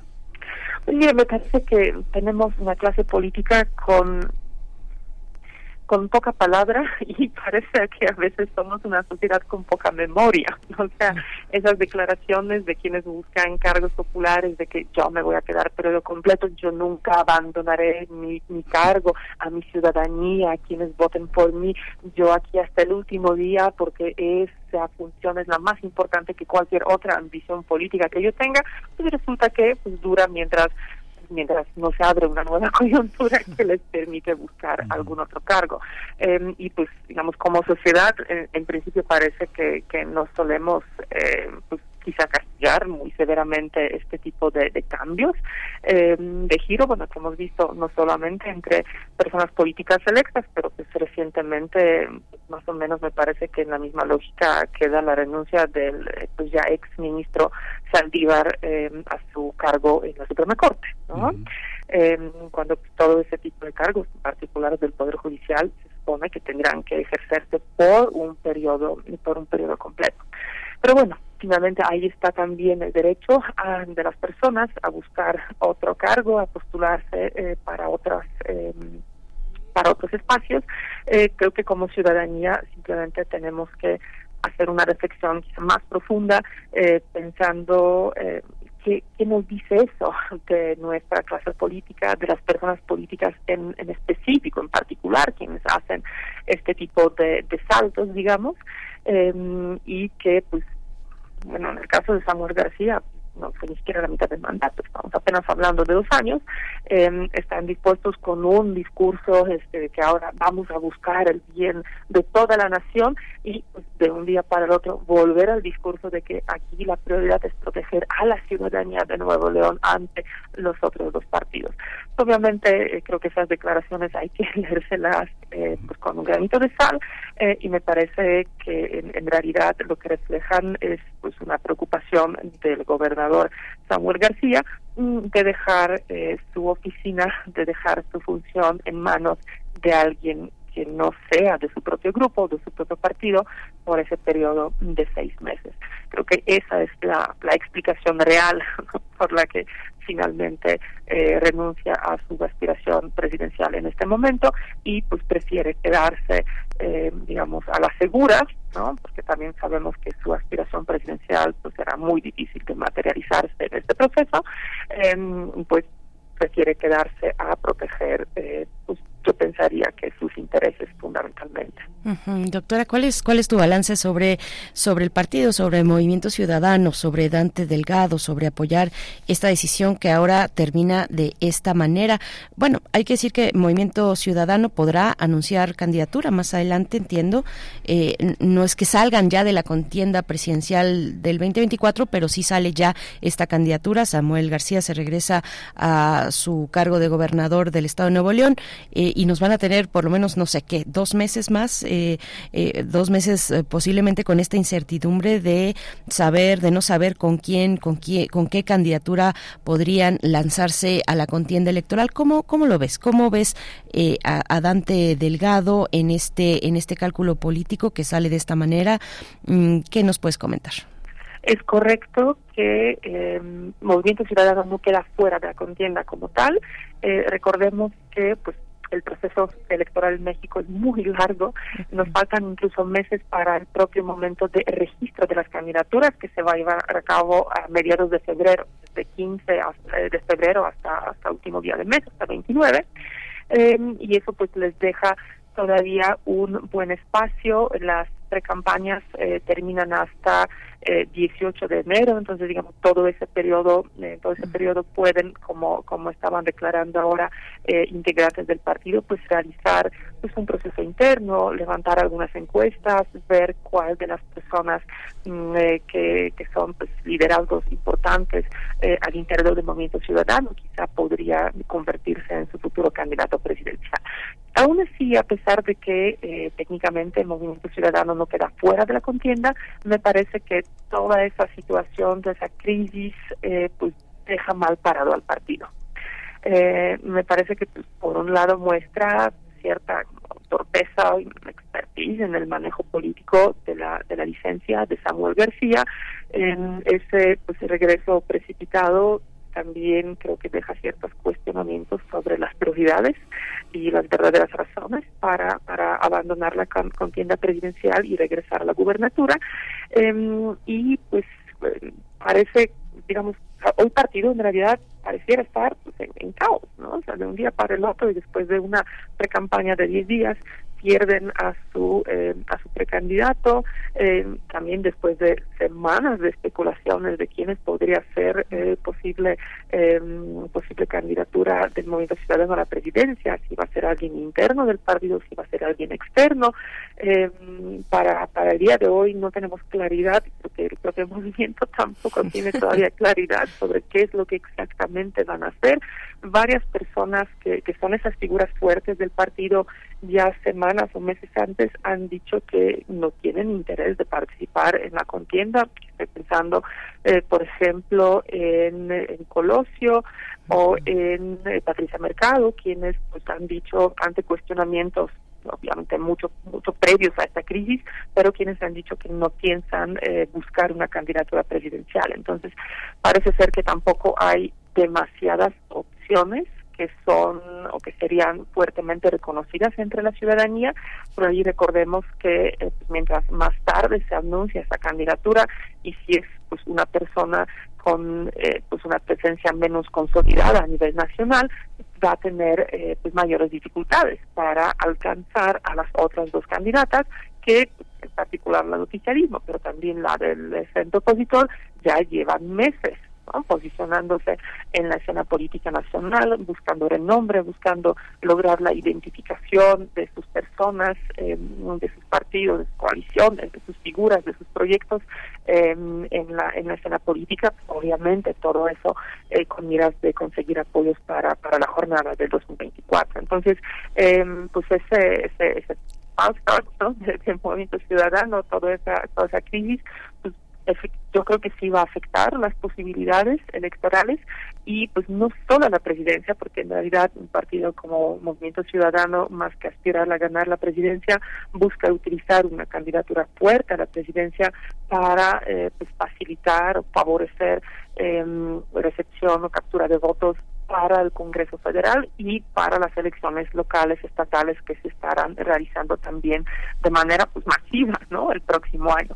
Entonces eh, me parece que sí que sí tendrá esto definitivamente ciertos costos políticos tanto eh, en la percepción ciudadana aunque eso iremos viendo apenas con las encuestas que se estarán levantando pues, esta semana en las semanas próximas pero también en, en cuanto a la estrategia de cara a 2024 eso también creo que, que va a tener ciertos costos. Mm. Carolina, creo que tenemos también todavía un par de minutos para hacer una, última pregunta.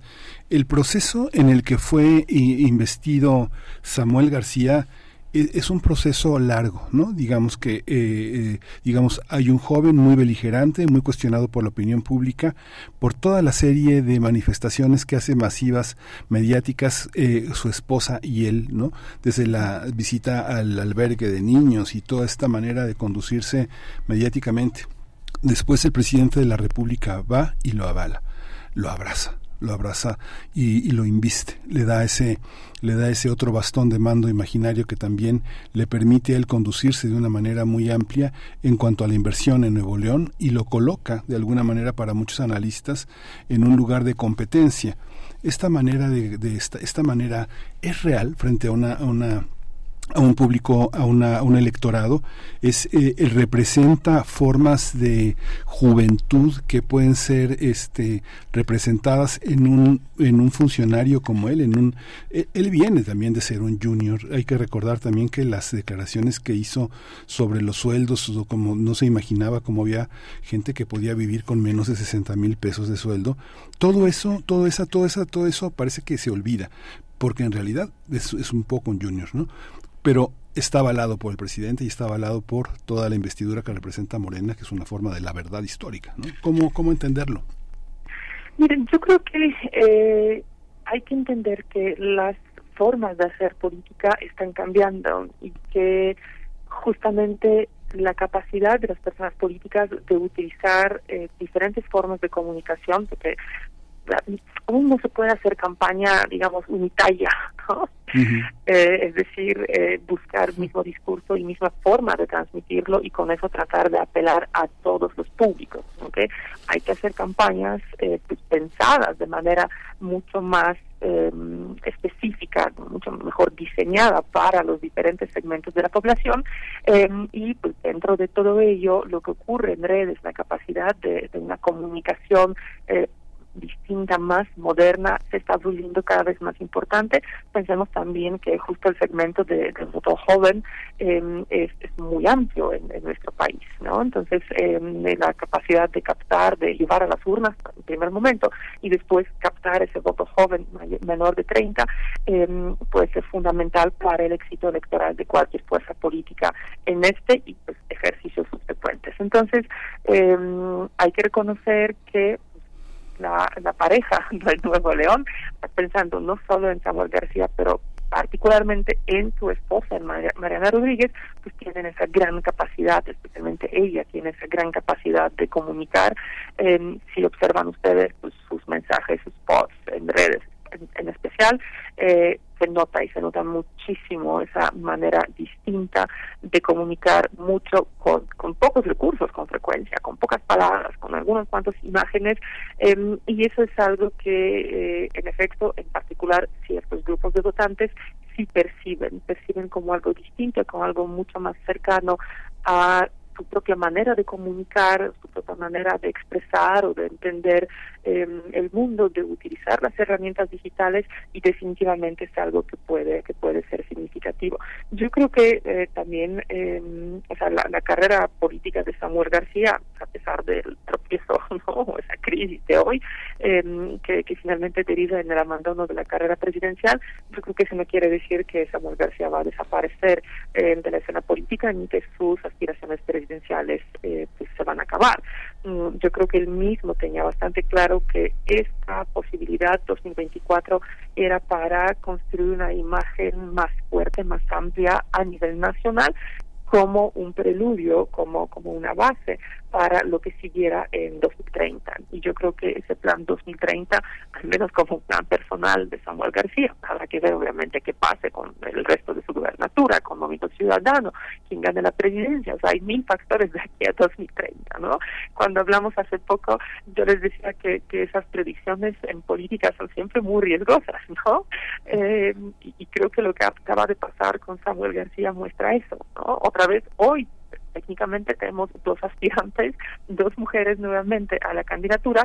Vamos a ver si aparece eh, y quién sería esa tercera opción. Pero de un día para el otro, otra vez la configuración de la contienda ha estado cambiando, ¿no? Ha cambiado drásticamente. Entonces, todo puede pasar.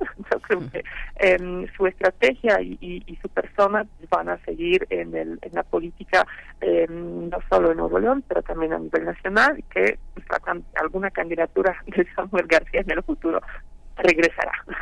Sí, regresará. para eso, eso parece hoy, con esa reserva.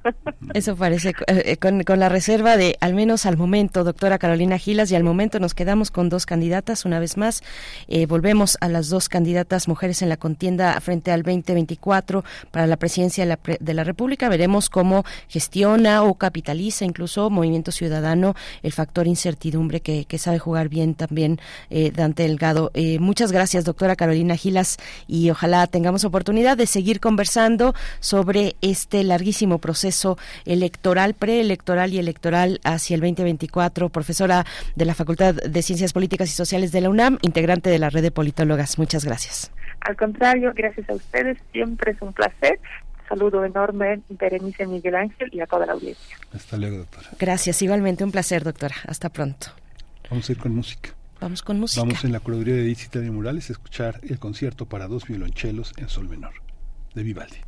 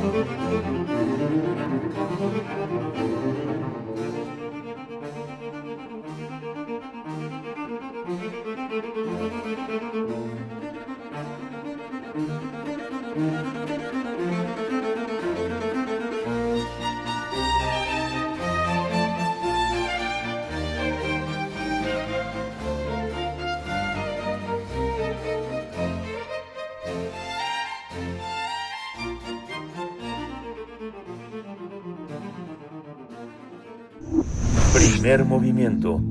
Hacemos comunidad con tus postales sonoras. Envíalas a primermovimientounam arroba gmail.com. Nota Internacional. Esequibo es una región en disputa entre Venezuela y Guyana desde la época colonial, pero volvió a ser noticia desde que descubrieron importantes reservas petroleras en 2015. Este territorio guyanés de 160 mil kilómetros cuadrados y unos 125 mil habitantes podría albergar reservas petroleras mayores a las que tiene un país, por ejemplo, como Kuwait, y convertirse en la segunda mayor reserva petrolera del mundo sin explotar y con crudo de alta calidad. Esta región no solamente tendría muchas reservas de crudo, sino también oro y otros minerales como carbón y piedras preciosas. Además es una importante reserva de flora y fauna, por lo que tanto Venezuela como Guyana la reclaman como zona económica exclusiva. Según la Corte Internacional de Justicia, la administración de Esequibo corresponde a Guyana, lo que ha hecho que el gobierno de Nicolás Maduro llame a desconocer esta decisión. Incluso el pasado domingo se realizó un referéndum consultivo sobre la anexión de Esequibo a Venezuela, lo que entre otras cosas le otorgaría la nacionalidad venezolana a sus 125 mil habitantes. El resultado anunciado por el presidente del Consejo Nacional Electoral, Elvis Amoroso, indicó que el sí ganó con más del 95%, con una participación de más de 10 millones 500 mil electores que pudiera incrementarse con las horas, es decir, alrededor del 50% del padrón. Pues vamos a analizar el conflicto entre Venezuela y Guyana por la soberanía de Esequibo y hoy está con nosotros José Antonio Hernández Macías, el doctor en estudios latinoamericanos por la UNAM, miembro de la red de investigación sobre la integración de América Latina y el Caribe y también del Comité Ejecutivo de la Asociación Mexicana de Estudios del Caribe. Bienvenido, doctor José Antonio Hernández Macías. Buenos días. ¿Qué tal? Buenos días, Berenice Miguel Ángel. Un gusto siempre acompañarlos en este interesante programa que es Primer Movimiento. Gracias, al contrario, doctor. Muchas gracias, doctor Hernández Macías. Pues bueno, una disputa, ya lo decíamos, territorial de larga data que se reactiva en estos momentos. ¿Cuál es el contexto de este, de este momento de tensión entre Venezuela y Guyana por este territorio esequivo? Sí, efectivamente es una disputa ya con raíces muy profundas, la cual se relaciona justamente con la doctrina Monroe, que justo este 2 de diciembre, hace unos días, cumplió 200 años, ¿no? Son estas luchas imperiales sobre todo que tuvieron entre Estados Unidos e Inglaterra en América Latina, en donde a través de un tribunal arbitral en París, el conocido Laudo de París en el 1899, pues se le da, se le otorga esta, este territorio que en un principio estaba trazado como parte de Venezuela, justamente así lo tenía la, la Capitanía General de Venezuela, se le otorga a eh, Reino Unido, ¿no? Este, de alguna forma una negociación entre Estados Unidos y Gran Bretaña hace que Gran Bretaña pues acepte de alguna forma esta doctrina Monroe y no se meta con otros intereses en Estados Unidos y a cambio Estados Unidos pues le otorga eh, de alguna forma esta parte del territorio. Y bueno, este ha tenido un pues digamos un largo recorrido esta disputa, ¿no? Eh, uno de los momentos más importantes es que al calor de las independencias en el Caribe, sobre todo estamos hablando de la segunda mitad del siglo XX, se empiezan a generar o, empieza Venezuela una campaña internacional para volver, ¿no? Para tratar de recuperar ese ese territorio y es así que en el 66 pues se crean unos acuerdos de Ginebra los cuales reconocen que ese territorio pues era parte de Venezuela. Todo esto viene a la actualidad ya que eh, se ha convertido en una zona bastante importante, sobre todo en cuestión de recursos, tanto energéticos como, como minerales, lo cual ha hecho que Venezuela vuelva eh, a, incrementar esa presión hacia hacia Guyana, ¿no? Este, bueno, tenemos este este estas votaciones que se dieron el fin de semana con el objetivo justamente de crear una mayor legitimidad a nivel, a nivel interior de Venezuela de reclamar ese ese territorio, ¿no? Este, eso también eh, responde mucho a la situación interna de Venezuela, ¿no? Sabemos que se encuentra una situación bastante difícil, una crisis económica y política importante, por lo cual una situación de este tipo pues le genera por lo menos una unidad y una cohesión a nivel interior, ya que en este tema del Esequibo, digamos que es un tema trascendental para unir socialmente a Venezuela y por otra parte, pues en la búsqueda justamente de recuperar estos recursos, los cuales potenciarían ya de por sí una gran reserva, sobre todo de petróleo, la reserva más grande de petróleo a nivel mundial que tiene Venezuela. Y esta, y esta visión pareciera que lo que menos importa son las personas que viven ahí, ¿no? Cuando es una cultura que, bueno, son como los dos grandes eh, ríos, el Orinoco y, el, Esequibo, que marcan una manera de vivir, eh, de vivir en ese territorio. ¿Quiénes son? ¿Quiénes son estas eh, personas y qué, qué importancia tienen para, para, para el Caribe, para esta, para esta región? Bueno, lo que podemos decir acá que es una región que no es tan poblada, ¿no? Justamente la región que está de Georgetown hacia el occidente, digamos la que Venezuela sí reconoce como la Guyana inglesa, mm. es en donde se encuentran las ciudades más importantes.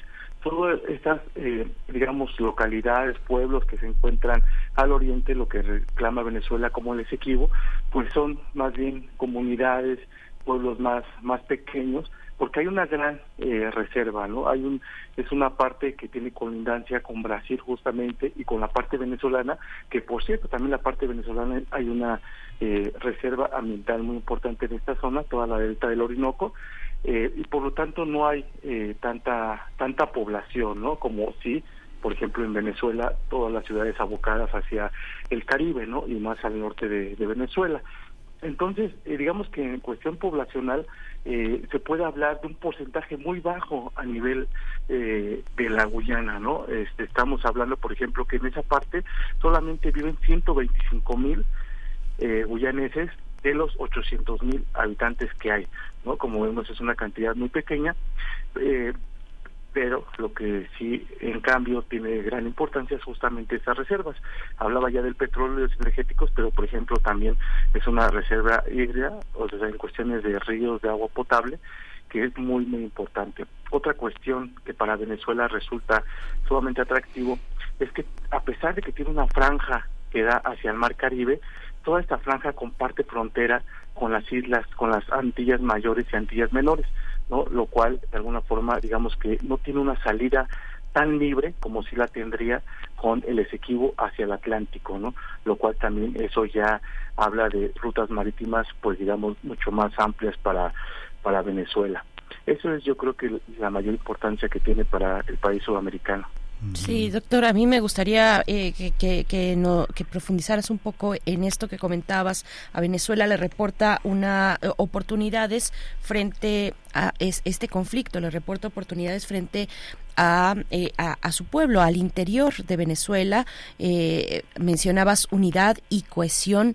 ¿qué, ¿Qué, nos puedes comentar un poco más para profundizar sobre el momento que atraviesa Venezuela, sobre la oportunidad que se presenta para, eh, pues eso, para, para cohesionar, para generar un, un discurso de unidad frente a esta, esta situación?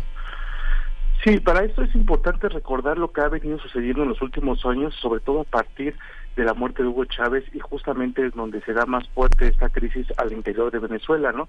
Recordemos que prácticamente en el 2014 se caen varios de los pilares que sostenían el, proyecto venezolano, que como es el presidente Hugo Chávez, pero también hay una caída fruta de los, de los precios del petróleo, lo cual provoca una de las crisis económicas más importantes que ha atravesado este país, pero también a nivel internacional se empieza a orquestar toda una ofensiva, sobre todo por parte de Estados Unidos, por ejemplo, cuando en el 2015 Obama lo declara como una amenaza inusual y extraordinaria a la seguridad nacional, que ahora ya todo tiene sentido, porque justamente después de ese año es cuando Exxon anuncia que hay presencia de petróleo en las aguas no delimitadas entre Guyana y Venezuela, ¿no? Es decir, en esa parte de las aguas marítimas del Esequibo.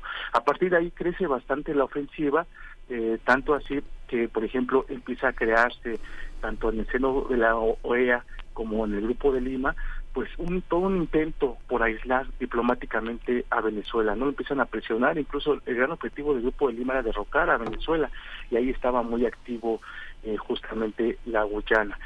Eh, eso se acrecenta todavía con Trump, donde todavía renueva justamente estas campañas este, en contra de Venezuela, amplía y empieza a generar diferentes medidas de, de coerción, diferentes sanciones, incluso económicas, al tipo de, que más o menos similares a las que se le puso a, Cuba en su momento. Y bueno, todo eso eh, va creando dentro de Venezuela una crisis muy importante. Entonces es muy previsible que ahora la respuesta sea por parte de Venezuela ya que eh, nos encontramos en un momento en donde América Latina tiene un escenario diferente. En un primer momento, por la crisis en, en Rusia justamente, Estados Unidos empieza nuevamente a, a tener relaciones diplomáticas con Venezuela, a quitar las sanciones porque le interesa eh, hacerse nuevamente del petróleo venezolano. Y por otra parte, en toda América Latina nuevamente llegan gobiernos progresistas que otra vez incluyen en sus relaciones a Venezuela, ¿no? Por ejemplo, el de México, pero también el de su vecino muy importante que es Colombia con Petro, el de Boric, eh, también el más en Bolivia. Esto hace que Venezuela vuelva a tener una dinámica regional importante y que entonces eh, tenga nuevamente esa eh, diplomacia disponible para pelear por el Esequibo. Pero aquí yo creo que lo más importante es que justamente esa reivindicación del Esequibo por la cual está peleando Venezuela no es con el objetivo de invadir, como algunos mencionan, Guyana, sino lo que busca, sobre todo en un primer momento, es la salida de las compañías petroleras extranjeras en el gobierno guyanés, ¿no? que, el gobierno guyanés dejó entrar justamente eh, para explotar esa zona. Eso es, me parece lo importante, porque creo que hay una campaña muy amplia en donde dicen que Venezuela quiere invadir Guyana o que quiere hacerse por la fuerza de ese territorio y lo que él busca o donde se empieza el punto de inflexión donde empieza a crecer este conflicto es justamente con las concesiones que da Guyana al ExxonMobil que es importante decirlo se lleva la gran mayoría de las ganancias de ese petróleo el cual no se queda para desarrollar eh, justamente a Guyana o a potenciar eh, digamos la agenda social dentro del país sino que sobre todo ya sabemos cómo funcionan estas petroleras internacionales eh, que se llevan la gran mayoría de esas ganancias. ¿Cómo, ¿Cómo entender ahora, digamos, cómo en el plano diplomático Venezuela tiene una, un claro, una, una, clara disputa en torno a países que están alineados a una visión estadounidense de, de gobernar. ¿Cómo, cómo es, es un factor que influirá mucho en esas decisiones? ¿Cómo lo observa, doctor? Eh, pues yo veo que hay varios actores que son importantes en esta disputa, actores extrarregionales, ¿no? Por una parte, Estados Unidos con un claro apoyo al gobierno de Guyana, pero también tenemos antecedentes importantes, por ejemplo, de que cuando Estados Unidos intentó hacer maniobras militares en esta zona, inmediatamente respondieron aliados de Venezuela como Rusia. En este último periodo, en los últimos meses, ya no ha habido esa respuesta como lo hubo anteriormente, yo creo que debido justamente al conflicto armado que tiene Rusia con Ucrania. Otro actor que es muy importante en esta zona es China, debido a la presencia que ha ganado en América Latina. Acá es interesante porque si bien es uno de los actores, uno, uno de los países que tiene mayor eh, presencia en Venezuela, es decir, ha iniciado una alianza económica muy importante, tanto así que muchos este, mencionan que, China es el culpable de que no haya justamente implosionado el gobierno de Maduro económicamente. Eh, también ahora tiene presencia eh, justamente en la zona de la Guyana, ¿no? Se, se anuncia que también algunas de sus petroleras han empezado a eh, justamente hacer investigaciones ahí. Entonces será como interesante saber qué posición toma dentro de este conflicto, ¿no? Eh, tenemos por ahí esos tres, tres actores. La otra cuestión es, por ejemplo, a nivel del Caribe. Guyana, por los lazos históricos que tiene con la mayoría de los países caribeños, tiene un respaldo importante en los mecanismos de integración del Caribe, como por ejemplo la Comunidad del Caribe, que es la CARICOM, justamente porque la mayoría de estos países también fueron colonias inglesas y sobre todo porque eh, comparten una historia común. Y a pesar de que Venezuela ha aplicado una política exterior bastante solidaria con el Caribe. Recordemos, por ejemplo, en los años de, la presidencia de Hugo Chávez, la, la perdón, el ALBA, Petrocaribe, ¿no? que dotaba de recursos importantes y que de alguna forma ha sido sostén diplomático de Venezuela en el sistema interamericano del Caribe. En los últimos años, y perdón, en los últimos meses, eh, CARICOM ha respaldado eh, invariablemente la posición de Guyana, ¿no? Ha sacado comunicados en donde respalda a este país justamente en este diferendo que tiene contra Venezuela. Es, así juega eh, más o menos en el escenario regional y en el escenario global los, los actores extrarregionales. Sí, doctor, por último, ¿qué, qué, qué, mm, pasaría luego de eh, ya eh, realizado, concluido este referendo venezolano que gana pues eh, por una mayoría abrumadora, el 95 más del 95% por el sí? Eh, ¿qué, qué, qué, pasa? ¿Qué, qué pasará? ¿Qué, ¿Qué esperar para los siguientes, las siguientes semanas con respecto a esta región en la Guyana Esequibo? Bueno, yo creo que este referendo, el, o que el objetivo que tenía era justamente darle mayor legitimidad a este reclamo. Sin embargo, yo creo que esta, este, esta problemática tendrá su solución o tendrán que atenerse más bien a los tribunales internacionales, ¿no? En este caso, la Corte eh, Internacional de Justicia o por dentro, dentro de la misma ONU, no en donde todavía se encuentra abierto este diferendo lo que quiero decir es de que no creo que vaya a haber acciones por parte de Venezuela en contra de la Guyana menos ni, siquiera de cuestiones sociales o en general de movimientos eh, civiles al interior de los países y menos aún en cuestiones eh, militares o de algún tipo de agresión.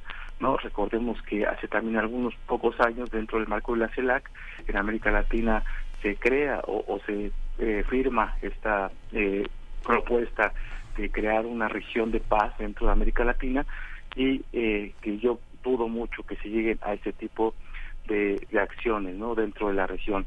Sin embargo sí le proporciona mayor legitimidad y como lo mencionaba sobre todo le da cohesión le da cohesión perdón le da unidad a este proyecto que también lo podemos observar eh, ya vienen elecciones presidenciales en Venezuela y sirve justamente para el gobierno venezolano de crear una unidad en este gobierno tan polarizado. Y de la misma forma también dentro del gobierno guyanés, no si uno observa a nivel social y al interior de esta región, vemos que hay una campaña muy amplia justamente llamando todo el todo el equipo es nuestro, ¿no? Es decir, también al interior de Guyana hay retos muy importantes, sobre todo a nivel económico, a nivel de desigualdad, ¿no? Vemos que, el gobierno tiene una fuerte crisis institucional, no, no podemos hablar de instituciones fuertes dentro de Guyana, pero todo esto genera también esa unidad y esa cohesión y pues el apoyo al interior ah, del gobierno de Guyana. Pues muchísimas gracias, doctor eh, José, Antonio, Hernández Macías, doctor en estudios latinoamericanos por la UNAM y bueno, eh, una el Caribe que está aparentemente tan cerca y que tan lejos de los analistas internacionales pasa tan desapercibido. Muchas gracias por hacerlo visible en su trabajo, doctor. Muchas gracias. No, gracias a ustedes y sí me parece muy eh, importante lo que menciona. es hay que darle visibilidad a esta zona que al fin es una de las fronteras de nuestro país, ¿no? Sí, por supuesto. Pues muchas gracias y hasta pronto, eh, doctor José Antonio. Gracias. Gracias, José Antonio Hernández Macías, doctor en estudios latinoamericanos por la UNAM, miembro de la REDIALC y del AMEC. La REDIALC es la red de investigación sobre la integración de América Latina y el Caribe. Nosotros vamos a hacer la pausa de la hora. Antes nos vamos con música, son las 8 con 58 minutos, despedimos a Radio Nicolaita y les dejamos con el concierto de Vivaldi para dos violonchelos en sol menor. Es el único concierto mm, para dos chelos en, dentro de la obra de Vivaldi. Se quedan con él y después vamos al corte.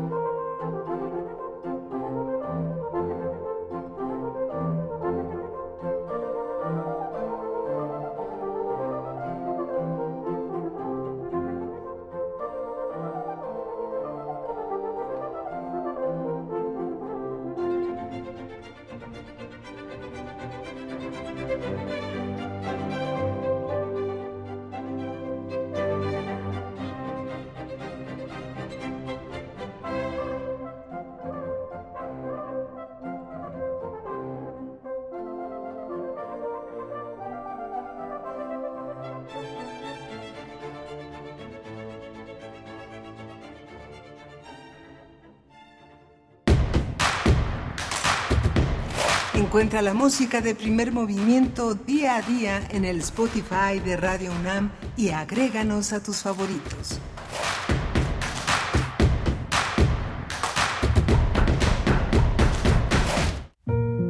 Rubén Bonifaz Nuño. El maestro universitario. 100 años de su nacimiento. En el Calmeica se enseñaban las hazañas de los grandes señores. Y en la poesía náhuatl, la que se llama poesía náhuatl, no hay nada que, se, que recuerde siquiera a los grandes señores. Todo se reduce a decir que, que el mundo es triste, que el mundo es un valle de lágrimas y que aquí tenemos que salvarnos por la belleza, por la flor y el canto. Imagínate si una, una filosofía esteticista hubiera podido crear un pueblo conquistador. Imposible. Por eso he llegado a, a pensar que no hay tal poesía náhuatl, que es poesía colonial escrita principalmente por los frailes. Rubén Bonifaz Nuño, 96.1 FM, Radio UNAM, Experiencia Sonora. Si tienes familiares o amistades chilangas que viven fuera del país, no las dejes fuera de participar en las elecciones del próximo año. En el 2024, aunque estén lejos, podrán votar en la elección de la jefatura de gobierno y la diputación migrante. Solo deben inscribirse en la lista nominal de residentes en el extranjero para obtener su credencial para votar. Todo es por internet, sin filas y gratis, entrando a www.votoextranjero.ine.mx. Las elecciones son nuestras y de quienes viven fuera. Delate, Instituto Electoral Ciudad de México. Ya se encuentra disponible la app Apoyo Ciudadano para recabar tu apoyo a las candidaturas independientes. Si estás de acuerdo, la app escaneará tu INE, te tomará una foto y pedirá que firmes en la pantalla. Lo harás con la asistencia de la persona que solicita el apoyo, quien bajo ningún pretexto podrá retener tu credencial. El INE garantiza la protección de tus datos personales. O si lo deseas, puedes hacer todo el proceso por ti mismo, en la modalidad Mi apoyo. INE.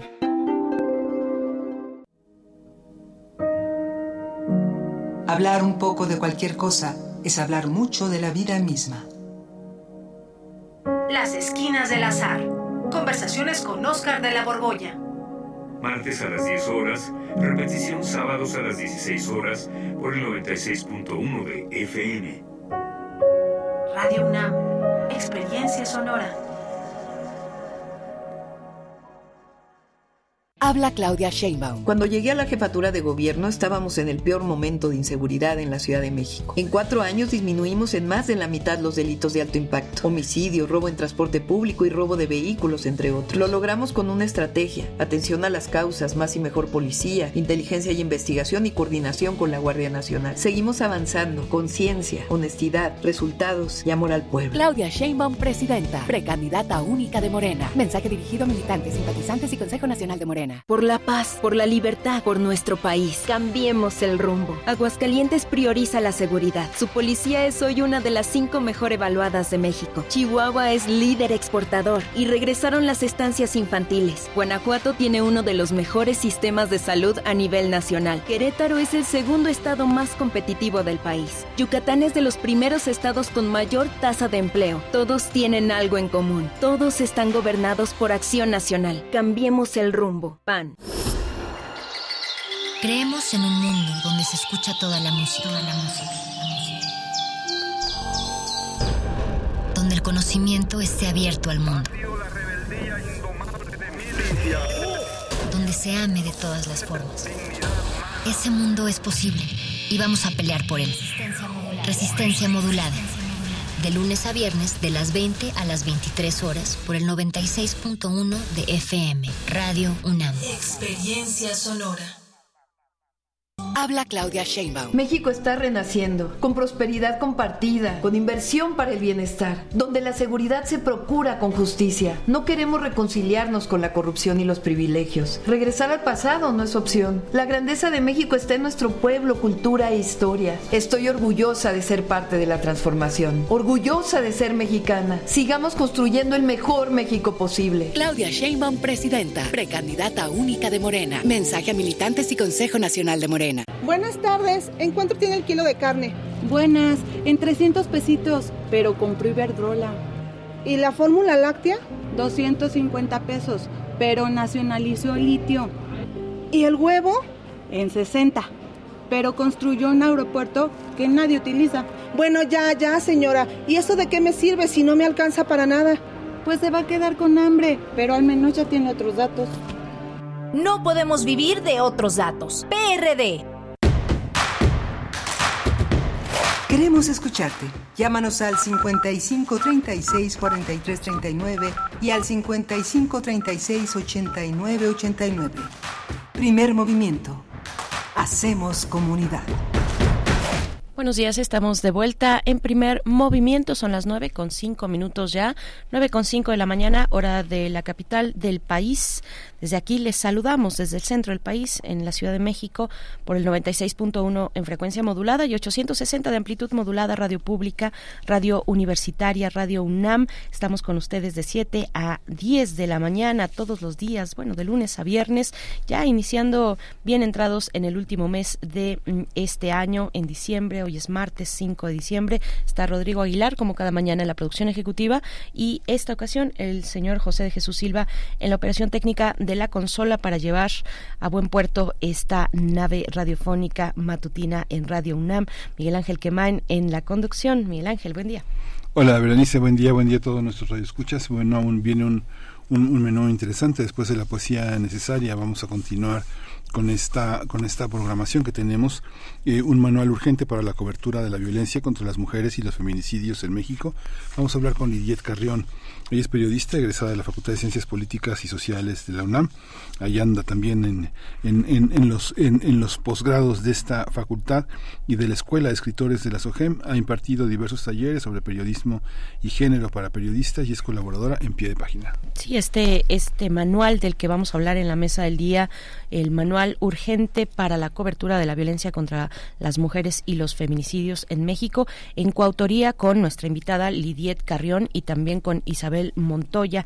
Es una eh, colaboración del Gobierno de México, la Unión Europea, ONU Mujeres y bueno, está a disposición de quien quiera, particularmente de quienes reportan, de quienes hacen, de quienes hacen cobertura eh, sobre los temas de violencia contra las mujeres, periodistas, reporteros, reporteras. Bueno, es una herramienta eh, actualizada, importante para realizar de la mejor manera con los las mejores herramientas y elementos eh, con contexto también, realizar la cobertura sobre estos temas de violencia, sobre las mujeres, violencia de género, ahora que estamos, que corren todavía los 16 días de, eh, de, de activismo en contra de esa violencia, para erradicar la violencia de género. Bueno, pues estamos en ese contexto, 16 días que terminan, que empezaron el 25N, el 25 de noviembre, y hasta el 10 de diciembre, que será el día el aniversario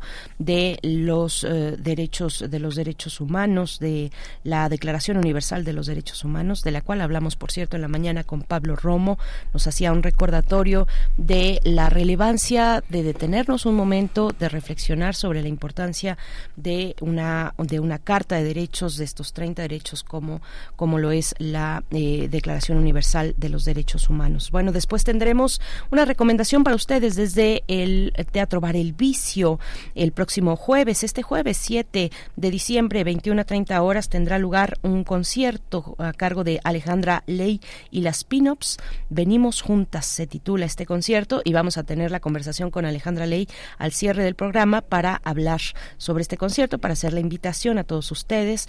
Ella es cantante, actriz, cabaretera, estandopera y compositora y nos va a acompañar al cierre del programa. Así es que quédense con nosotros.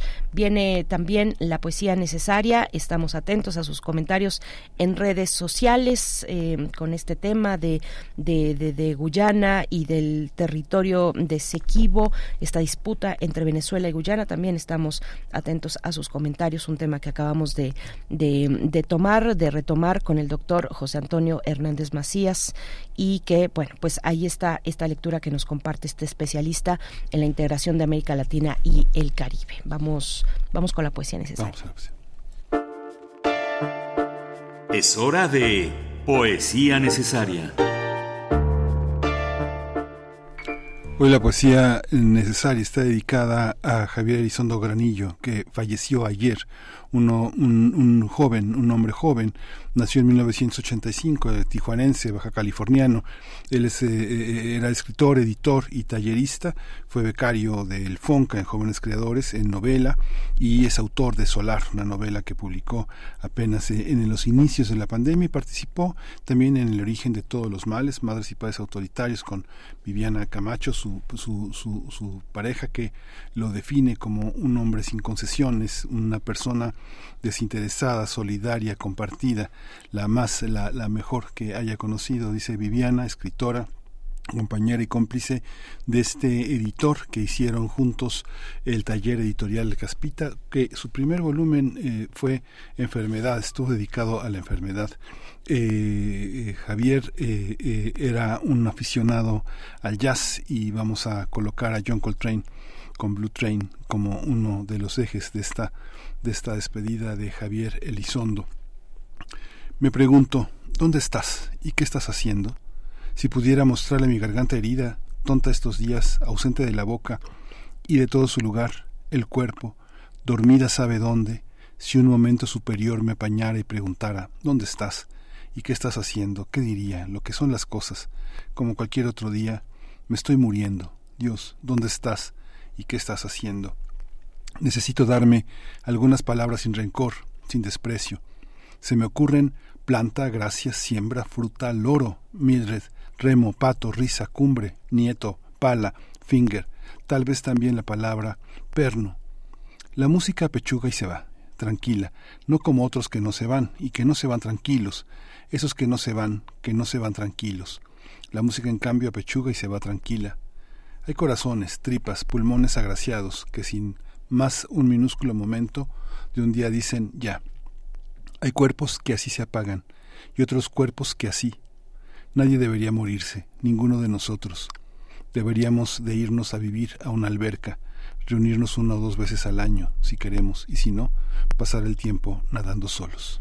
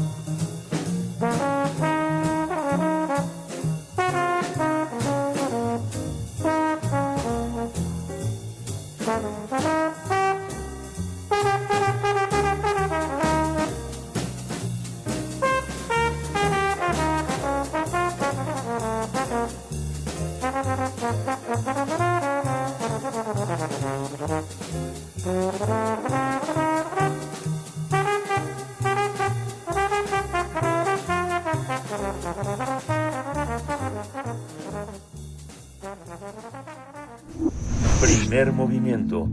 Hacemos comunidad con tus postales sonoras. Envíalas a primermovimientounam.gmail.com La mesa del día. Con motivo del Día Internacional de la Eliminación de la Violencia contra la Mujer, ONU Mujeres presentó el Manual Urgente para la Cobertura de Violencia contra las Mujeres y Feminicidios en México. Se trata de una guía elaborada por y para periodistas impulsada por la iniciativa Spotlight, que tiene el objetivo de eliminar prácticas periodísticas que reproducen la discriminación y la violencia contra las mujeres y las niñas en medios electrónicos y escritos. La presentación se realizó en el marco de la Feria Internacional del Libro de Guadalajara, donde Cristina Salmerón y Lidiet Carrión, periodistas y autoras del manual, hablaron de la elaboración de este trabajo y del papel de las y los periodistas en la narración de los feminicidios de manera sensible a través de un periodismo ético y comprometido. También resaltaron la importancia de que tanto hombres como mujeres que trabajan, trabajamos en redacciones, se involucren en temas desde la perspectiva de género.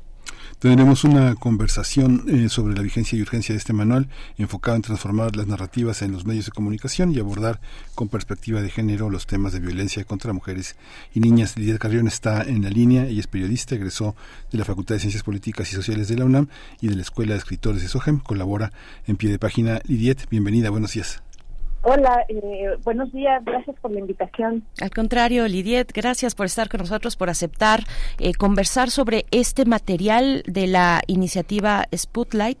Cuéntanos, eh, es una coautoría con Isabel Montoya y también con Cristina Salmerón Arroyo. La coordinación es de Carla Casillas Bermúdez. Cuéntanos, eh, pues, ¿cuál es, cuál es, con qué reflexión iniciar? ¿Cuál es el balance sobre avances y retrocesos en la cobertura de estos hechos de violencia contra mujeres y niñas, eh, feminicidios en México? Es un tema eh, en el que ha insistido el movimiento de los feminismos eh, en múltiples y de múltiples formas, desde eh, eh, em, ejemplos, digamos, que encontramos ya años atrás en, en, Facebook. Recuerdo este ejemplo de la correctora que iba corrigiendo precisamente notas periodísticas, encabezados, bullets y demás. Y bueno, de ahí hasta presión importante, presencia importante afuera de las redacciones, de los diarios.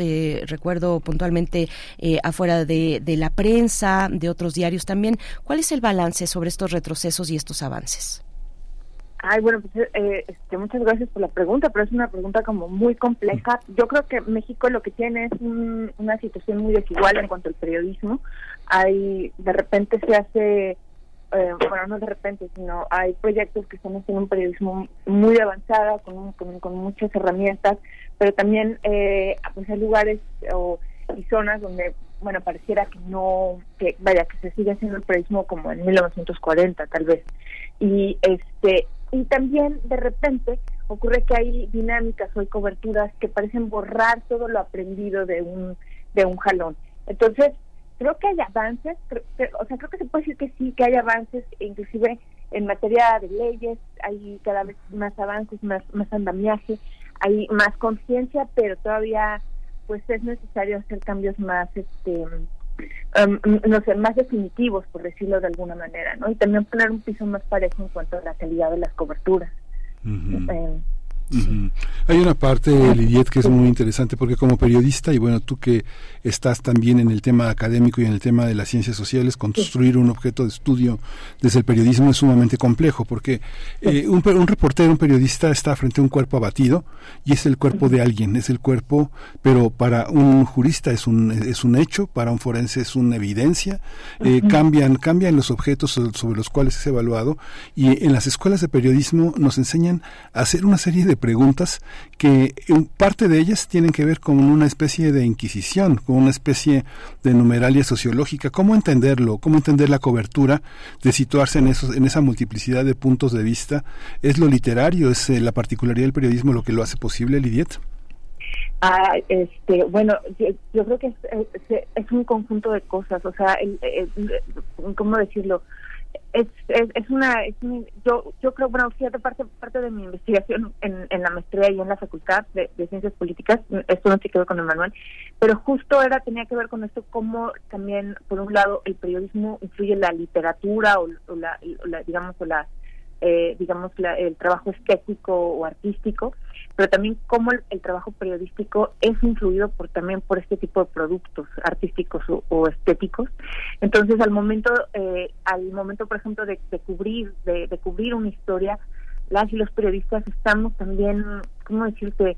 O sea, traemos también toda un, toda, toda una educación, una educación narrativa que, que parte también, pues, de lo que hemos leído en eh, o lo que hemos visto en la televisión, etcétera, ¿no? Entonces, esa, esa parte influye. Y, si la cultura es particularmente patriarcal, por decirlo de alguna manera, que, o sea, como se ha demostrado, ¿no? La representación de las mujeres y la, y la representación de los feminicidios, tanto en el arte como en la prensa, tiene este viraje patriarcal, pues es muy, vaya, e, era de esperarse que, que las y los periodistas, cuando salimos a, a cubrir, cuando, cuando nos enfrentamos a casos que hay que pues que hay que sacar una nota prácticamente un par de horas después o prácticamente en el momento, nuestros primeros reflejos no sean los más adecuados.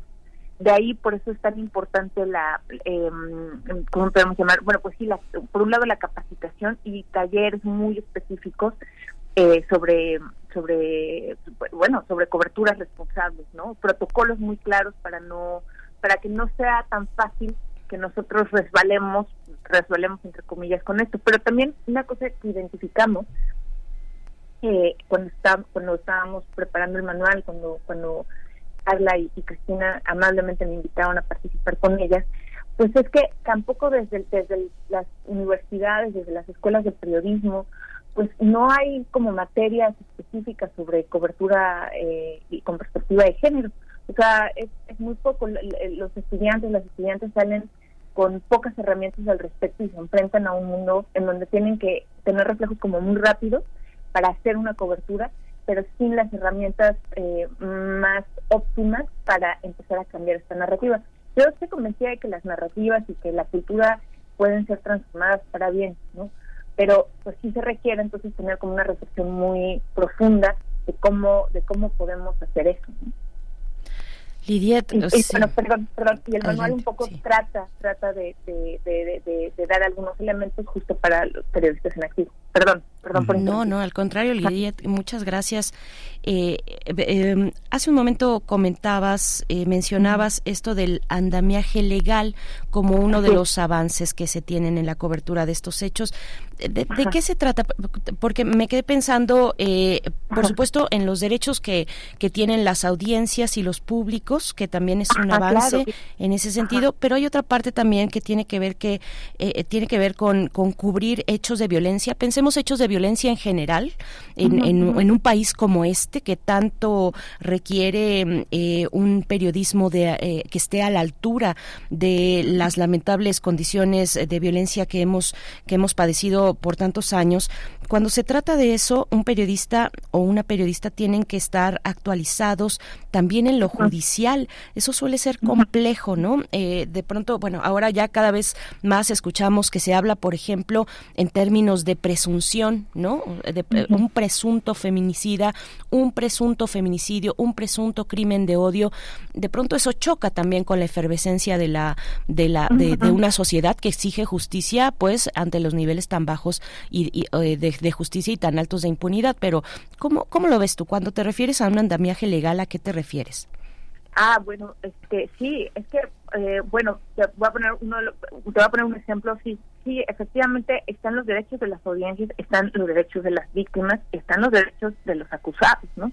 Cuando se dice presunto o probable, pues es una manera de, de, pues sí, de, de prevenir un, eh, eh, digamos, acusar o, o, judicializar a alguien, pero también, además de los derechos de las audiencias, o sea, los periodistas estamos eh, también estamos sujetos a, las leyes que hay en México. Cuando nosotras empezamos a hacer este manual, nos, nos encontramos eh, eh, que había una serie de leyes que, por lo general, o sea, nosotros no, no, este, una cosa que platicamos, bueno, se supone que nosotras somos las expertas y hay cosas que no conocemos, ¿no? Porque las leyes en México son son, son muy variadas, son muy complejas, este, y, y la mayoría de los periodistas eh, o bueno, no, no puedo decir que la mayoría, pero sí una buena parte de los periodistas, pues no está tan consciente de eso. Digo, si estuviera consciente, tal vez no se, no se violarían estas leyes de una manera tan constante. por ejemplo, el caso, eh, uno de los casos que, llevamos en, en, el manual, porque una cosa que me parece muy acerca del manual es que se van, se van como estudiando o analizando casos específicos y qué, derechos y qué leyes y qué reglamentos violó la prensa, en, eh, por ejemplo, al hacer una mala cobertura o qué cosas fueron correctas, ¿no? O sea, hay un ejemplo y en, en el caso de Ingrid de Ingrid Escamilla, por ejemplo, ¿no? Que fue un caso muy sonado eh, hace hace hace unos años eh, porque la, la prensa igual publicó fotos explícitas de, del cadáver de, de, Ingrid de una manera, bueno, que muy muy dolorosa para la familia, muy degradante para para para la víctima. Y, o sea, hicimos una cobertura como prensa fatal, ¿no? Bueno, ahí en ese momento muchos medios estaban violando la ley. En la casa es que, pero, pero, pero se quedó con impunidad. O sea, ya había, ya había leyes que impedían que se, que se publicaran imágenes así, que estuvieran por internet, ¿no? Eh, y aún así, eh, hasta donde nos quedamos en, el momento del, del, del, este, del, manual, pues no había ningún medio había sufrido realmente un tipo de consecuencia legal a pesar de haber violado la ley. Entonces, lo que se hace en el, en el, en el, en el, en el, en el manual es que se va eh, enumerando qué leyes fueron violadas eh, con determinada cobertura incorrecta, ¿no? Eh, es, a mí me parece un ejercicio muy muy interesante porque sí te obliga a ver que, que en muchas ocasiones eh, en el, periodismo en México no está no está o sea vaya si, si si se le llevara ante un juez pues tendría que pagar mínimo una multa no pero además después de eso pues hay hay toda una ley se, generó una nueva ley como para ser todavía más explícito que no se pueden publicar este tipo de imágenes no entonces eh, pues eh, hay todo un andamiaje, insisto, por, ejemplo, después de esto, hay todavía un andamiaje más, más fortalecido en cuanto a eh, para, para, para cobertura, pero puede estar el andamiaje, pero si no se practica, si no se pone en práctica, si los, los medios no no se comprometen, no hay no hay un cambio eh, cultural de fondo, pues puede caer en letra muerta. No sé si ahí no, pude responder algo, pero sí, claro. sí está claro, Liet. Hay una, hay una, hay una, hay un tema, Liet, que también tiene que ver con eh, quién, quién cubre qué y qué relación tiene uno con las, con la, con las, con las coberturas que realiza. A menudo se cita esta frase de Ortega y Gasset que no hay nada más viejo que el periódico de ayer. Sin embargo, eh, quienes eh, todavía acostumbran a hacer apuntes en la libreta, poner teléfonos, etcétera, este, la libreta termina siendo, se termina siendo siempre un ajuste de cuentas con la libreta. Y los casos que de pronto toca cubrir, de pronto ya pasaron. Y, pero sin embargo, la salud mental del periodista sigue ahí jugándosela en un recuerdo de algo que queda impune, de algo que queda inacabado, de algo que quedó en manos de otro. ¿Cómo, cómo entender esa parte del el papel que uno juega? ¿Es lo mismo en el tema de mujeres, de feminicidios? Ser reportero o ser reportera o hay posibilidades que como reportero varón tenga uno la posibilidad de entender técnicamente lo que sucede. Es, es, hay, hay posibilidad de jugársela en esa transferencia que uno tiene con el desastre de otro de, de, de la familia de la víctima. O sea como si un reportero varón puede cubrir de manera responsable un feminicidio. Sí es lo mismo pues mi, eh, esa discusión creo que se ha dado, gracias por esta pregunta, eh, se ha dado y se dio de manera muy fuerte, por ejemplo, en años pasados, no solo con el feminicidio, sino, por ejemplo, con todo el tema del Me. ¿Hasta qué punto un, un, reportero hombre puede cubrir? Y había esta, esta, esta también, por ejemplo, esta demanda eh, que eh, a las marchas feministas eh, eh, fueran, acudieran mujeres periodistas, ¿no? Eh, es, es una discusión que se ha dado. Yo, yo considero que, bueno, eh, que es una es una demanda válida a ciertos espacios, por eso eh, yo lo veo como con mucha claridad, por ejemplo, en el caso de sobrevivientes de víctima de trata, pues es muy difícil para una, una víctima contar una cosa así a un, a un, a un periodista varón, ¿no? Eh, si es si, si se dio si se, si ese crimen fue cometido por en general suelen ser, o sea, digo, por porcentaje suelen ser suelen ser varones, pero este pero es una cosa que que, que, que, que yo creo que se puede discutir y que eh, y que de repente puede ser válido también eh, que sea un periodista hombre el que el que este eh, vaya que, que, que, pueda digamos eh, aportar o, o, ayudar a, a, reconstruir la memoria no porque el periodismo es una parte es, es, juega un papel muy importante en la, en la, en la preservación la construcción y la preser, preser, perdón, preservación de la memoria este eh, depende mucho, pero bueno, para ello, pues por supuesto también tiene que haber una capacitación, un compromiso, ¿no? Eh, que no, que no, que no parta solo de las buenas intenciones, ¿no? Porque sino de, de eso, de, un, de, de, sino que también exista una, una, una capacitación, una preparación eh, profunda, no solo de, de buena intención, ¿no?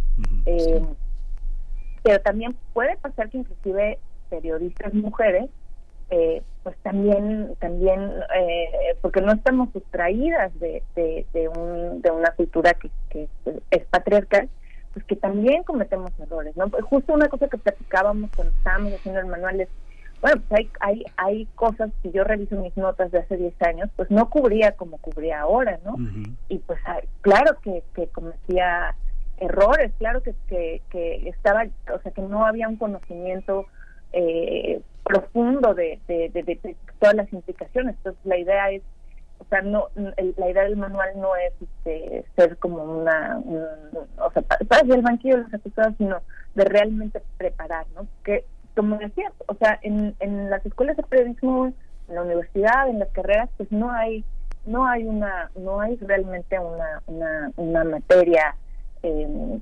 eh, o, a veces es solo una materia y generalmente se inscriben puras mujeres, ¿no? Eh, pero no hay no hay una currícula que realmente esté sosteniendo este cambio, ¿no? Sí, eh, Lidiet, eh, bueno, y finalmente estamos, seguimos transitando un momento de ajustes.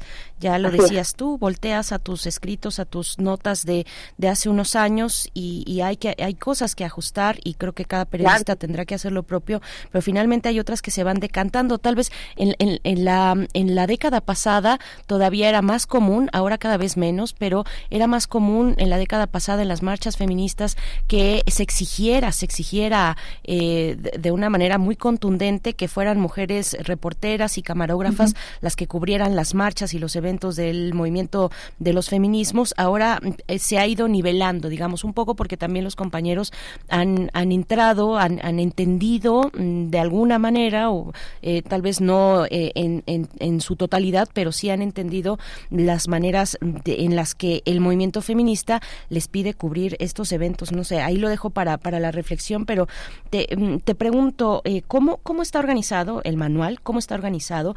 Eh, ¿Cuáles son los casos, digamos, eh, que, que, están, que están empleando para ejemplificar buenas o malas prácticas en la cobertura de estos casos de violencia de género? cuéntanos un poco de ello. Hay uno que me, me, llama, bueno, todos tienen mucho que aportar, mucho, mucho que, que aprender, mucho aprendizaje, pero hay uno que me llama la atención particularmente cuando se trata de ese círculo vicioso en, en el periodismo en general, que es el de las filtraciones. Que, que, puede ser, puede representar para el medio que, que, que tiene la filtración, eh, pues tiene eh, ganancias importantes, pero finalmente de por medio va también la violación de derechos de la víctima, eh, que, que, que, viene acompañado de, de, un caso de filtración, ¿no? Lo ponen en el caso de Lesbi Berlín, pero también, bueno, el caso de Ingrid Escamilla de febrero de 2020, el uso de las imágenes. Cuéntanos, cuéntanos un poco cómo está organizado este manual. Sí, eh, bueno, eh, bueno, rápidamente el tema de las filtraciones es verdad. Lo, eh, pues, en el periodismo se trabaja mucho con filtraciones. Eh, hay un, una pronuncia en el periodismo que dice que siempre, o sea, no hay manera de distraerse de las filtraciones en el periodismo. Pensemos caso tal vez de lo que hizo Juliana Sánchez, ¿no? O sea, pero hay hay un manejo ético, o sea, tiene que haber un manejo muy muy ético y muy, muy o sea, con mucha claridad de para qué para qué se está filtrando algo, ¿no? Que no no es el caso en, en la prensa policíaca, ¿no? Donde generalmente, porque siempre ah, la premisa es, perdón, que toda filtración está envenenada. Entonces uno tiene que saber con, qué fin una fuente está filtrando una información, ¿no? Claro. O sea, entonces quién filtra, por ejemplo, en este caso, eh, fotografías de, un, de, una escena del crimen, ¿no? ¿Con qué fin? ¿Cuál es el fin? Pues en el caso del, del, del, del periodismo policíaco suele ser quien la filtra, pues son miembros de la policía. Y generalmente el fin es pues, este, tener un tipo de relación simbiótica eh, con, con, un periodista. ¿no? Entonces, es, eso que ayuda pues, que el periodista eh, lleva este tipo de, de, de, de material muy cargado de morbo, muy impactante a sus, a sus redacciones, eh, lo que le permite seguir andando y el policía que, filtra esto, pues el, la ganancia que tiene es que tiene de alguna manera cierto control sobre lo que se publica o no sobre el que hace eh, policía con, en, en, la en la en, determinado medio eh, entonces bueno pues eso eso es eh, lo, eh, en, en, el caso del periodismo de investigación hay filtraciones repito, casi siempre una filtración está envenenada, pero la pregunta es cuál es el interés público, ¿no? Que eh, esta filtración me permite documentar un caso, por ejemplo, de, de, corrupción o un delito de otro tipo, entonces ahí hay otro tipo de reflexión, ¿no?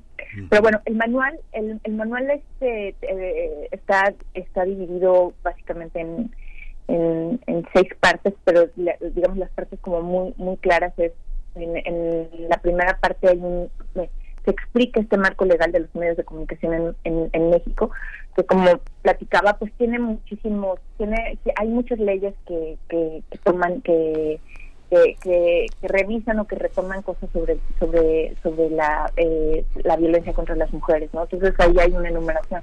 Y después, en, la, en esta segunda parte, se revisan siete casos específicos y concretos de coberturas de, de, violencia contra la contra las mujeres.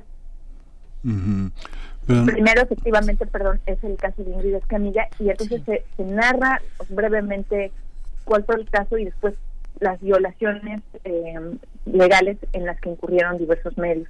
Y también se pone un ejemplo sobre una cobertura responsable, porque otra cosa, por ejemplo, a partir de este manual eh, nosotros hemos, eh, hemos tenido la oportunidad de impartir varios talleres, pues siempre hay la pregunta, bueno, pero entonces, ¿qué debo cubrir o ya no se deben cubrir feminicidios o cómo, o sea, eh, la prensa tiene un papel y no, claro que se tiene, se tiene que visibilizar la violencia contra la, contra las mujeres, pero de qué forma, de forma que no se revictimice o que no se reproduzca esta violencia, sino que genuinamente se denuncie. Perdón. Eh. Sí, no, hay, una, hay, una, hay una parte, te quería preguntar también, hay una, hay una parte, cuando te preguntaba el, el tema de la, de la propia perspectiva del periodista, ser, ser, ser, ser, mujer o ser varón a la hora de cubrir, hay una parte que inevitablemente yo imagino que hay una hay una emocionalidad poderosa que al ser mujer y, y, enfrentarse en espejo a la violencia que está afuera también exige un espacio de autonomía en, en, relación a la libertad de expresión. Uno oye, porque uno ha convivido toda la vida con reporteros en restaurantes, cafés, cantinas, donde dice, bueno, alíñate, alíñate al periódico donde trabajas. Uno puede trabajar en cualquier periódico, sin embargo hay un parámetro de autonomía y de dignidad a la hora de cubrir un acontecimiento al margen de la línea editorial. Esa, esa, esa parte, ¿cómo se tiene que defender del periodista? Digamos que alguien está convencido de una cobertura en este consenso que ahora el manual propone cómo defenderse de la propia línea editorial de un periódico que puede tener puntos de vista conservadores sobre la manera de cubrir un evento como este. Bueno, eso es, este, pues sí, esa parte es muy complicada. Uno, uno siempre se puede negar, pero a uno siempre lo pueden correr. Y hablar mal de ti después cuando estés buscando otro empleo y decir este no se va a dejar o este no se va a dejar. Sí, no, no, eh, es real, es muy real. Por eso, por ejemplo, otra, otra cosa importante sería la capacitación. Eh, la capacitación de jefes de información, eh, editores generales y bueno, el tema de los medios, de, de quiénes son los dueños de los medios, ¿no? Eh, sí. sí, sí, sí. Eh, eh, sí, perdón. no, pues con lo que quiera cerrar y, y por último, eh, ah. si quieres mencionar, porque al final, además de recursos gráficos, hay anexos, también incluyen prácticas exitosas en la cobertura de feminicidios. No sé si quieres recuperar un ejemplo para cerrar esta charla. Sí, claro, bueno, por ejemplo, en, el último de los casos, el caso de Isabel Cabanillas, perdón, es, este es un caso muy muy interesante porque es un feminicidio que ocurre en Ciudad Juárez, una ciudad que, bueno, nos yo creo que todos sabemos lo, eh, por lo que ha pasado en temas de, de, feminicidio, pero justo por este camino recorrido, pues el caso de Isabel es este un ejemplo muy claro de, de una cobertura respetuosa que la prensa en Ciudad Juárez eh, ha logrado desarrollar de una manera muy eh, vaya muy muy profesional no esto pues tras décadas de, de a lo que se han debido enfrentar no entonces este eh, ese es un caso, y, cada caso tiene, tiene ejemplos de, de, mientras algunos medios, eh, eh, algunas empresas estaban, eh, ¿cómo se llama?, em, cubriendo de manera inadecuada, siempre había otro medio que estaba haciendo otro tipo de cobertura responsable. Por ejemplo, cubriendo, bueno, qué está haciendo, qué está haciendo, qué están haciendo las autoridades en cuanto para para resolver un eh, eh, para investigar con perspectiva de género, ¿no? Eh, o sea, volvernos a abocar de nuevo a la vocación original del periodismo que es el de perro guardián del poder, ¿no? De qué está haciendo el poder, cómo cómo está resolviendo esto, está está haciendo su trabajo o está está siendo corrupto o está siendo negligente, ¿no? O sea, como volver a a, a, la, a, la, a, las bases del, del buen periodismo, ¿no? Sí. Pues, pues muchas gracias, Lidiet Carrión. ¿Está, ¿Está disponible este material? ¿Está en línea? Sí, sí, sí, está en línea. Cualquiera puede acceder a, a él. Este, está en, el sitio de ONU Mujeres. aquí tengo el link, no sé si quieren se los paso. Sí, y, si no, también lo podemos conseguir por acá, lo podemos tener, creo que creo que de hecho ya lo pusimos en nuestras redes sociales. Está en nuestras redes sociales para que se pueda consultar este manual eh, bajo la coordinación editorial de Carla Casillas Bermúdez, en la autoría de Cristina Salmerón, eh, las coautoras Lidiet Carrión e Isabel Montoya Ramos, una iniciativa Spotlight, forma parte de la iniciativa Spotlight entre ONU Mujeres y la Unión Europea con la participación del Gobierno de México, eh, de InMujeres, de CONAVIM, de la Secretaría de Gobernación. Muchas gracias, Lidiet Carreón, por conversar un poquito de este sobre este manual. No, muchas gracias a ustedes y, bueno, pues que tengan buen día. Gracias. Igualmente, excelente día para ti. 9 con 46 minutos. Vamos a ir con música. Vamos a ir con música. Vamos a escuchar en la selección de Edith Citlali Morales en este doble concierto para dos cornos en Fa mayor de Vivaldi. Primer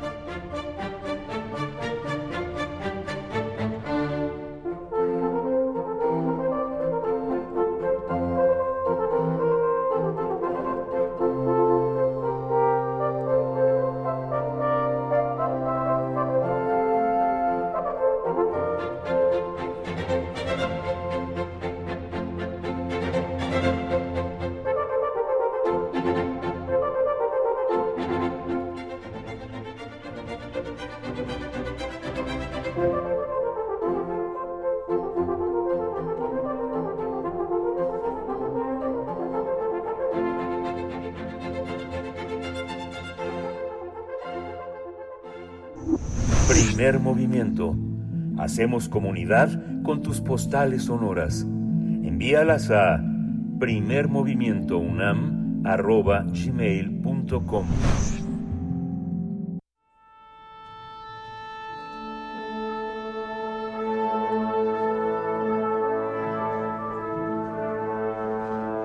Afina tus oídos.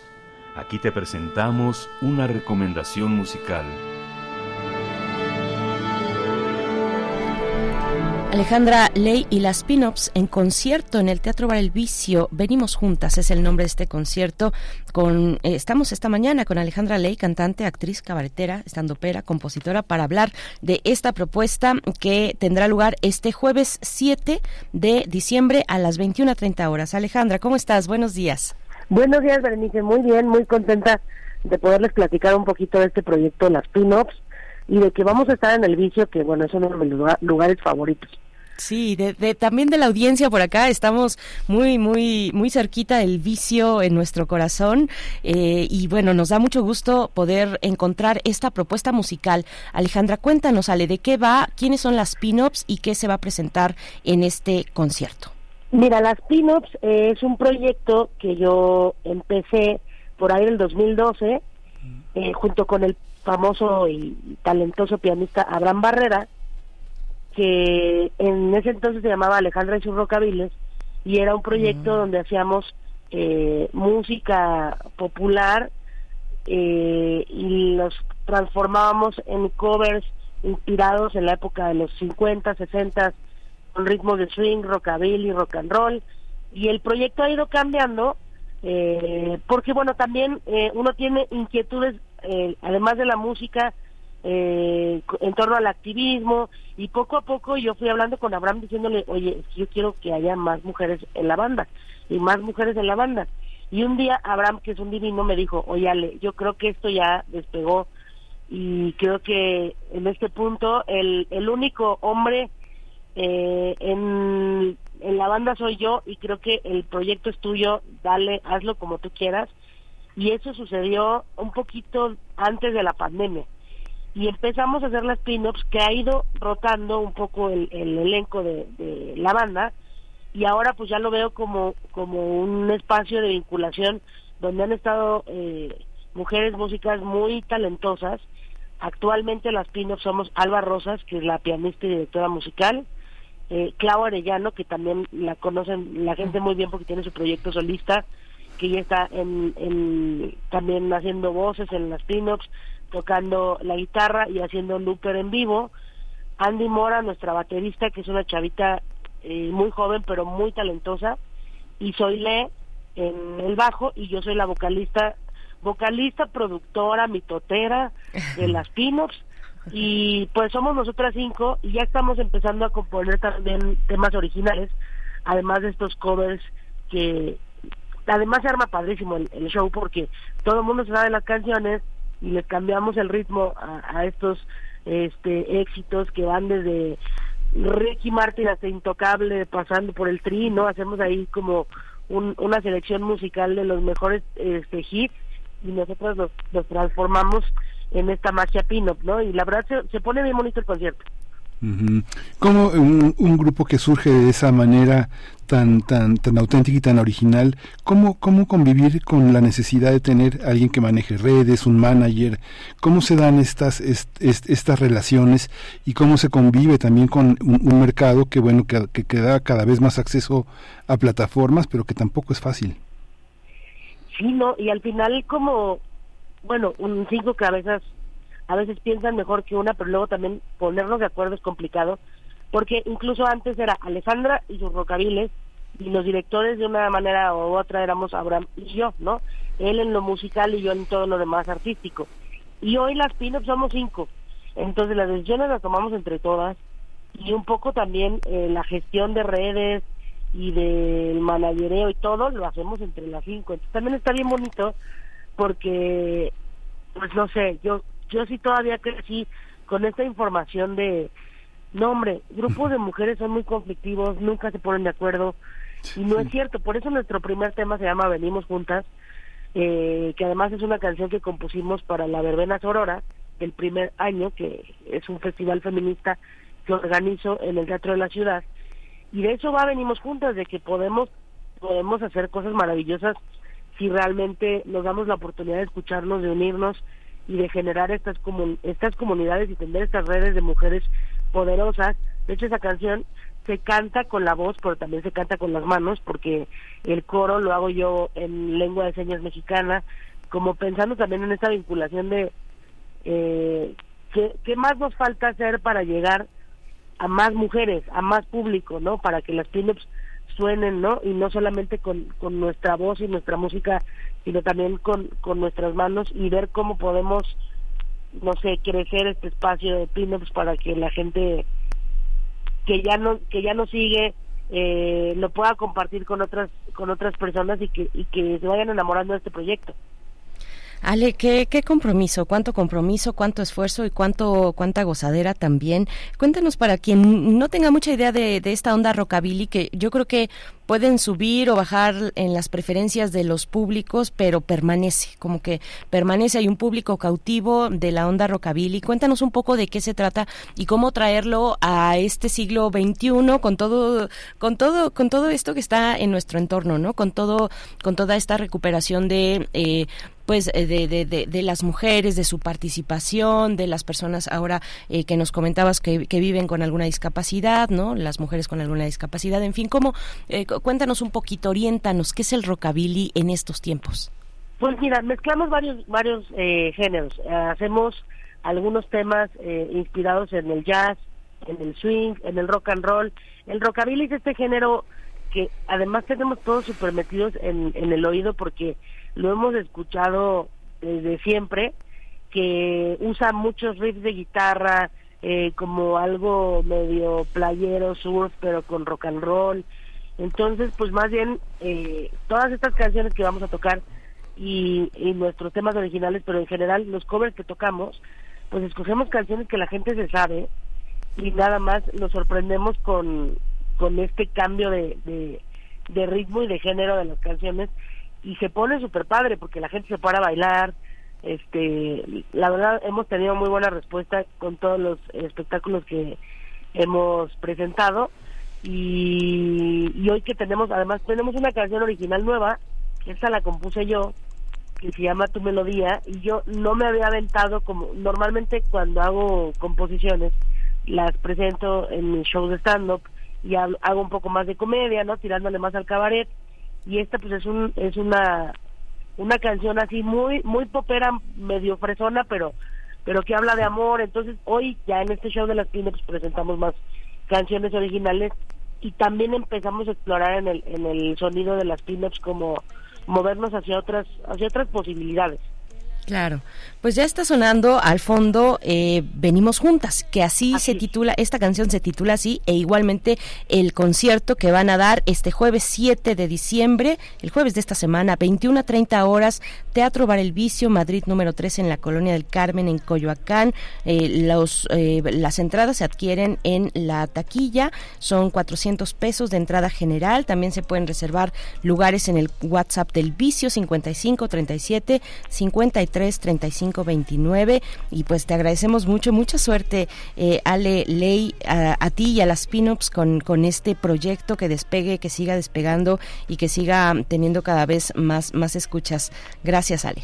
Muchísimas gracias a ustedes. Y paso un chisme. Hoy hay 30% de descuento si lo compran en línea, entonces yo no dije nada, pero ahí está. Lo, pues, ¿Le podemos decir a toda la gente que conozcamos? Sí, pero que ellos no les digan, no le digan a nadie. a todos porque los queremos ver ahí bailando con las pinos. Perfecto, gracias Ale. Gracias. Hasta luego. Pues con esta canción vamos a despedir la emisión de hoy, martes 5 de diciembre, ya son las 9 con 58 minutos. Gracias ya. a todo el equipo, a ustedes quédense aquí en Radio UNAM. Nosotros ya nos despedimos, Miguel. Esto fue el primer movimiento. El mundo desde la universidad.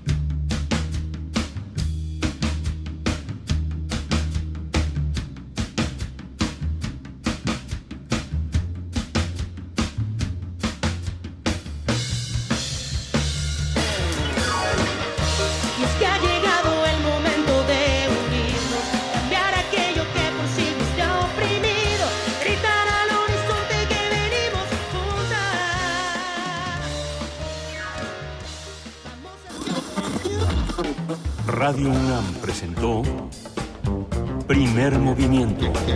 El mundo desde la universidad. Con Berenice Camacho y Miguel Ángel Gemain en la conducción. Rodrigo Aguilar y Violeta Berber, producción. Antonio Quijano y Patricia Zavala, noticias. Miriam Trejo, coordinación de invitados. Tamara Quirós, redes sociales. Arturo González, operación técnica. Locución, Tessa Uribe Juan Staca. Quédate en sintonía con Radio UNAM. Experiencia sonora.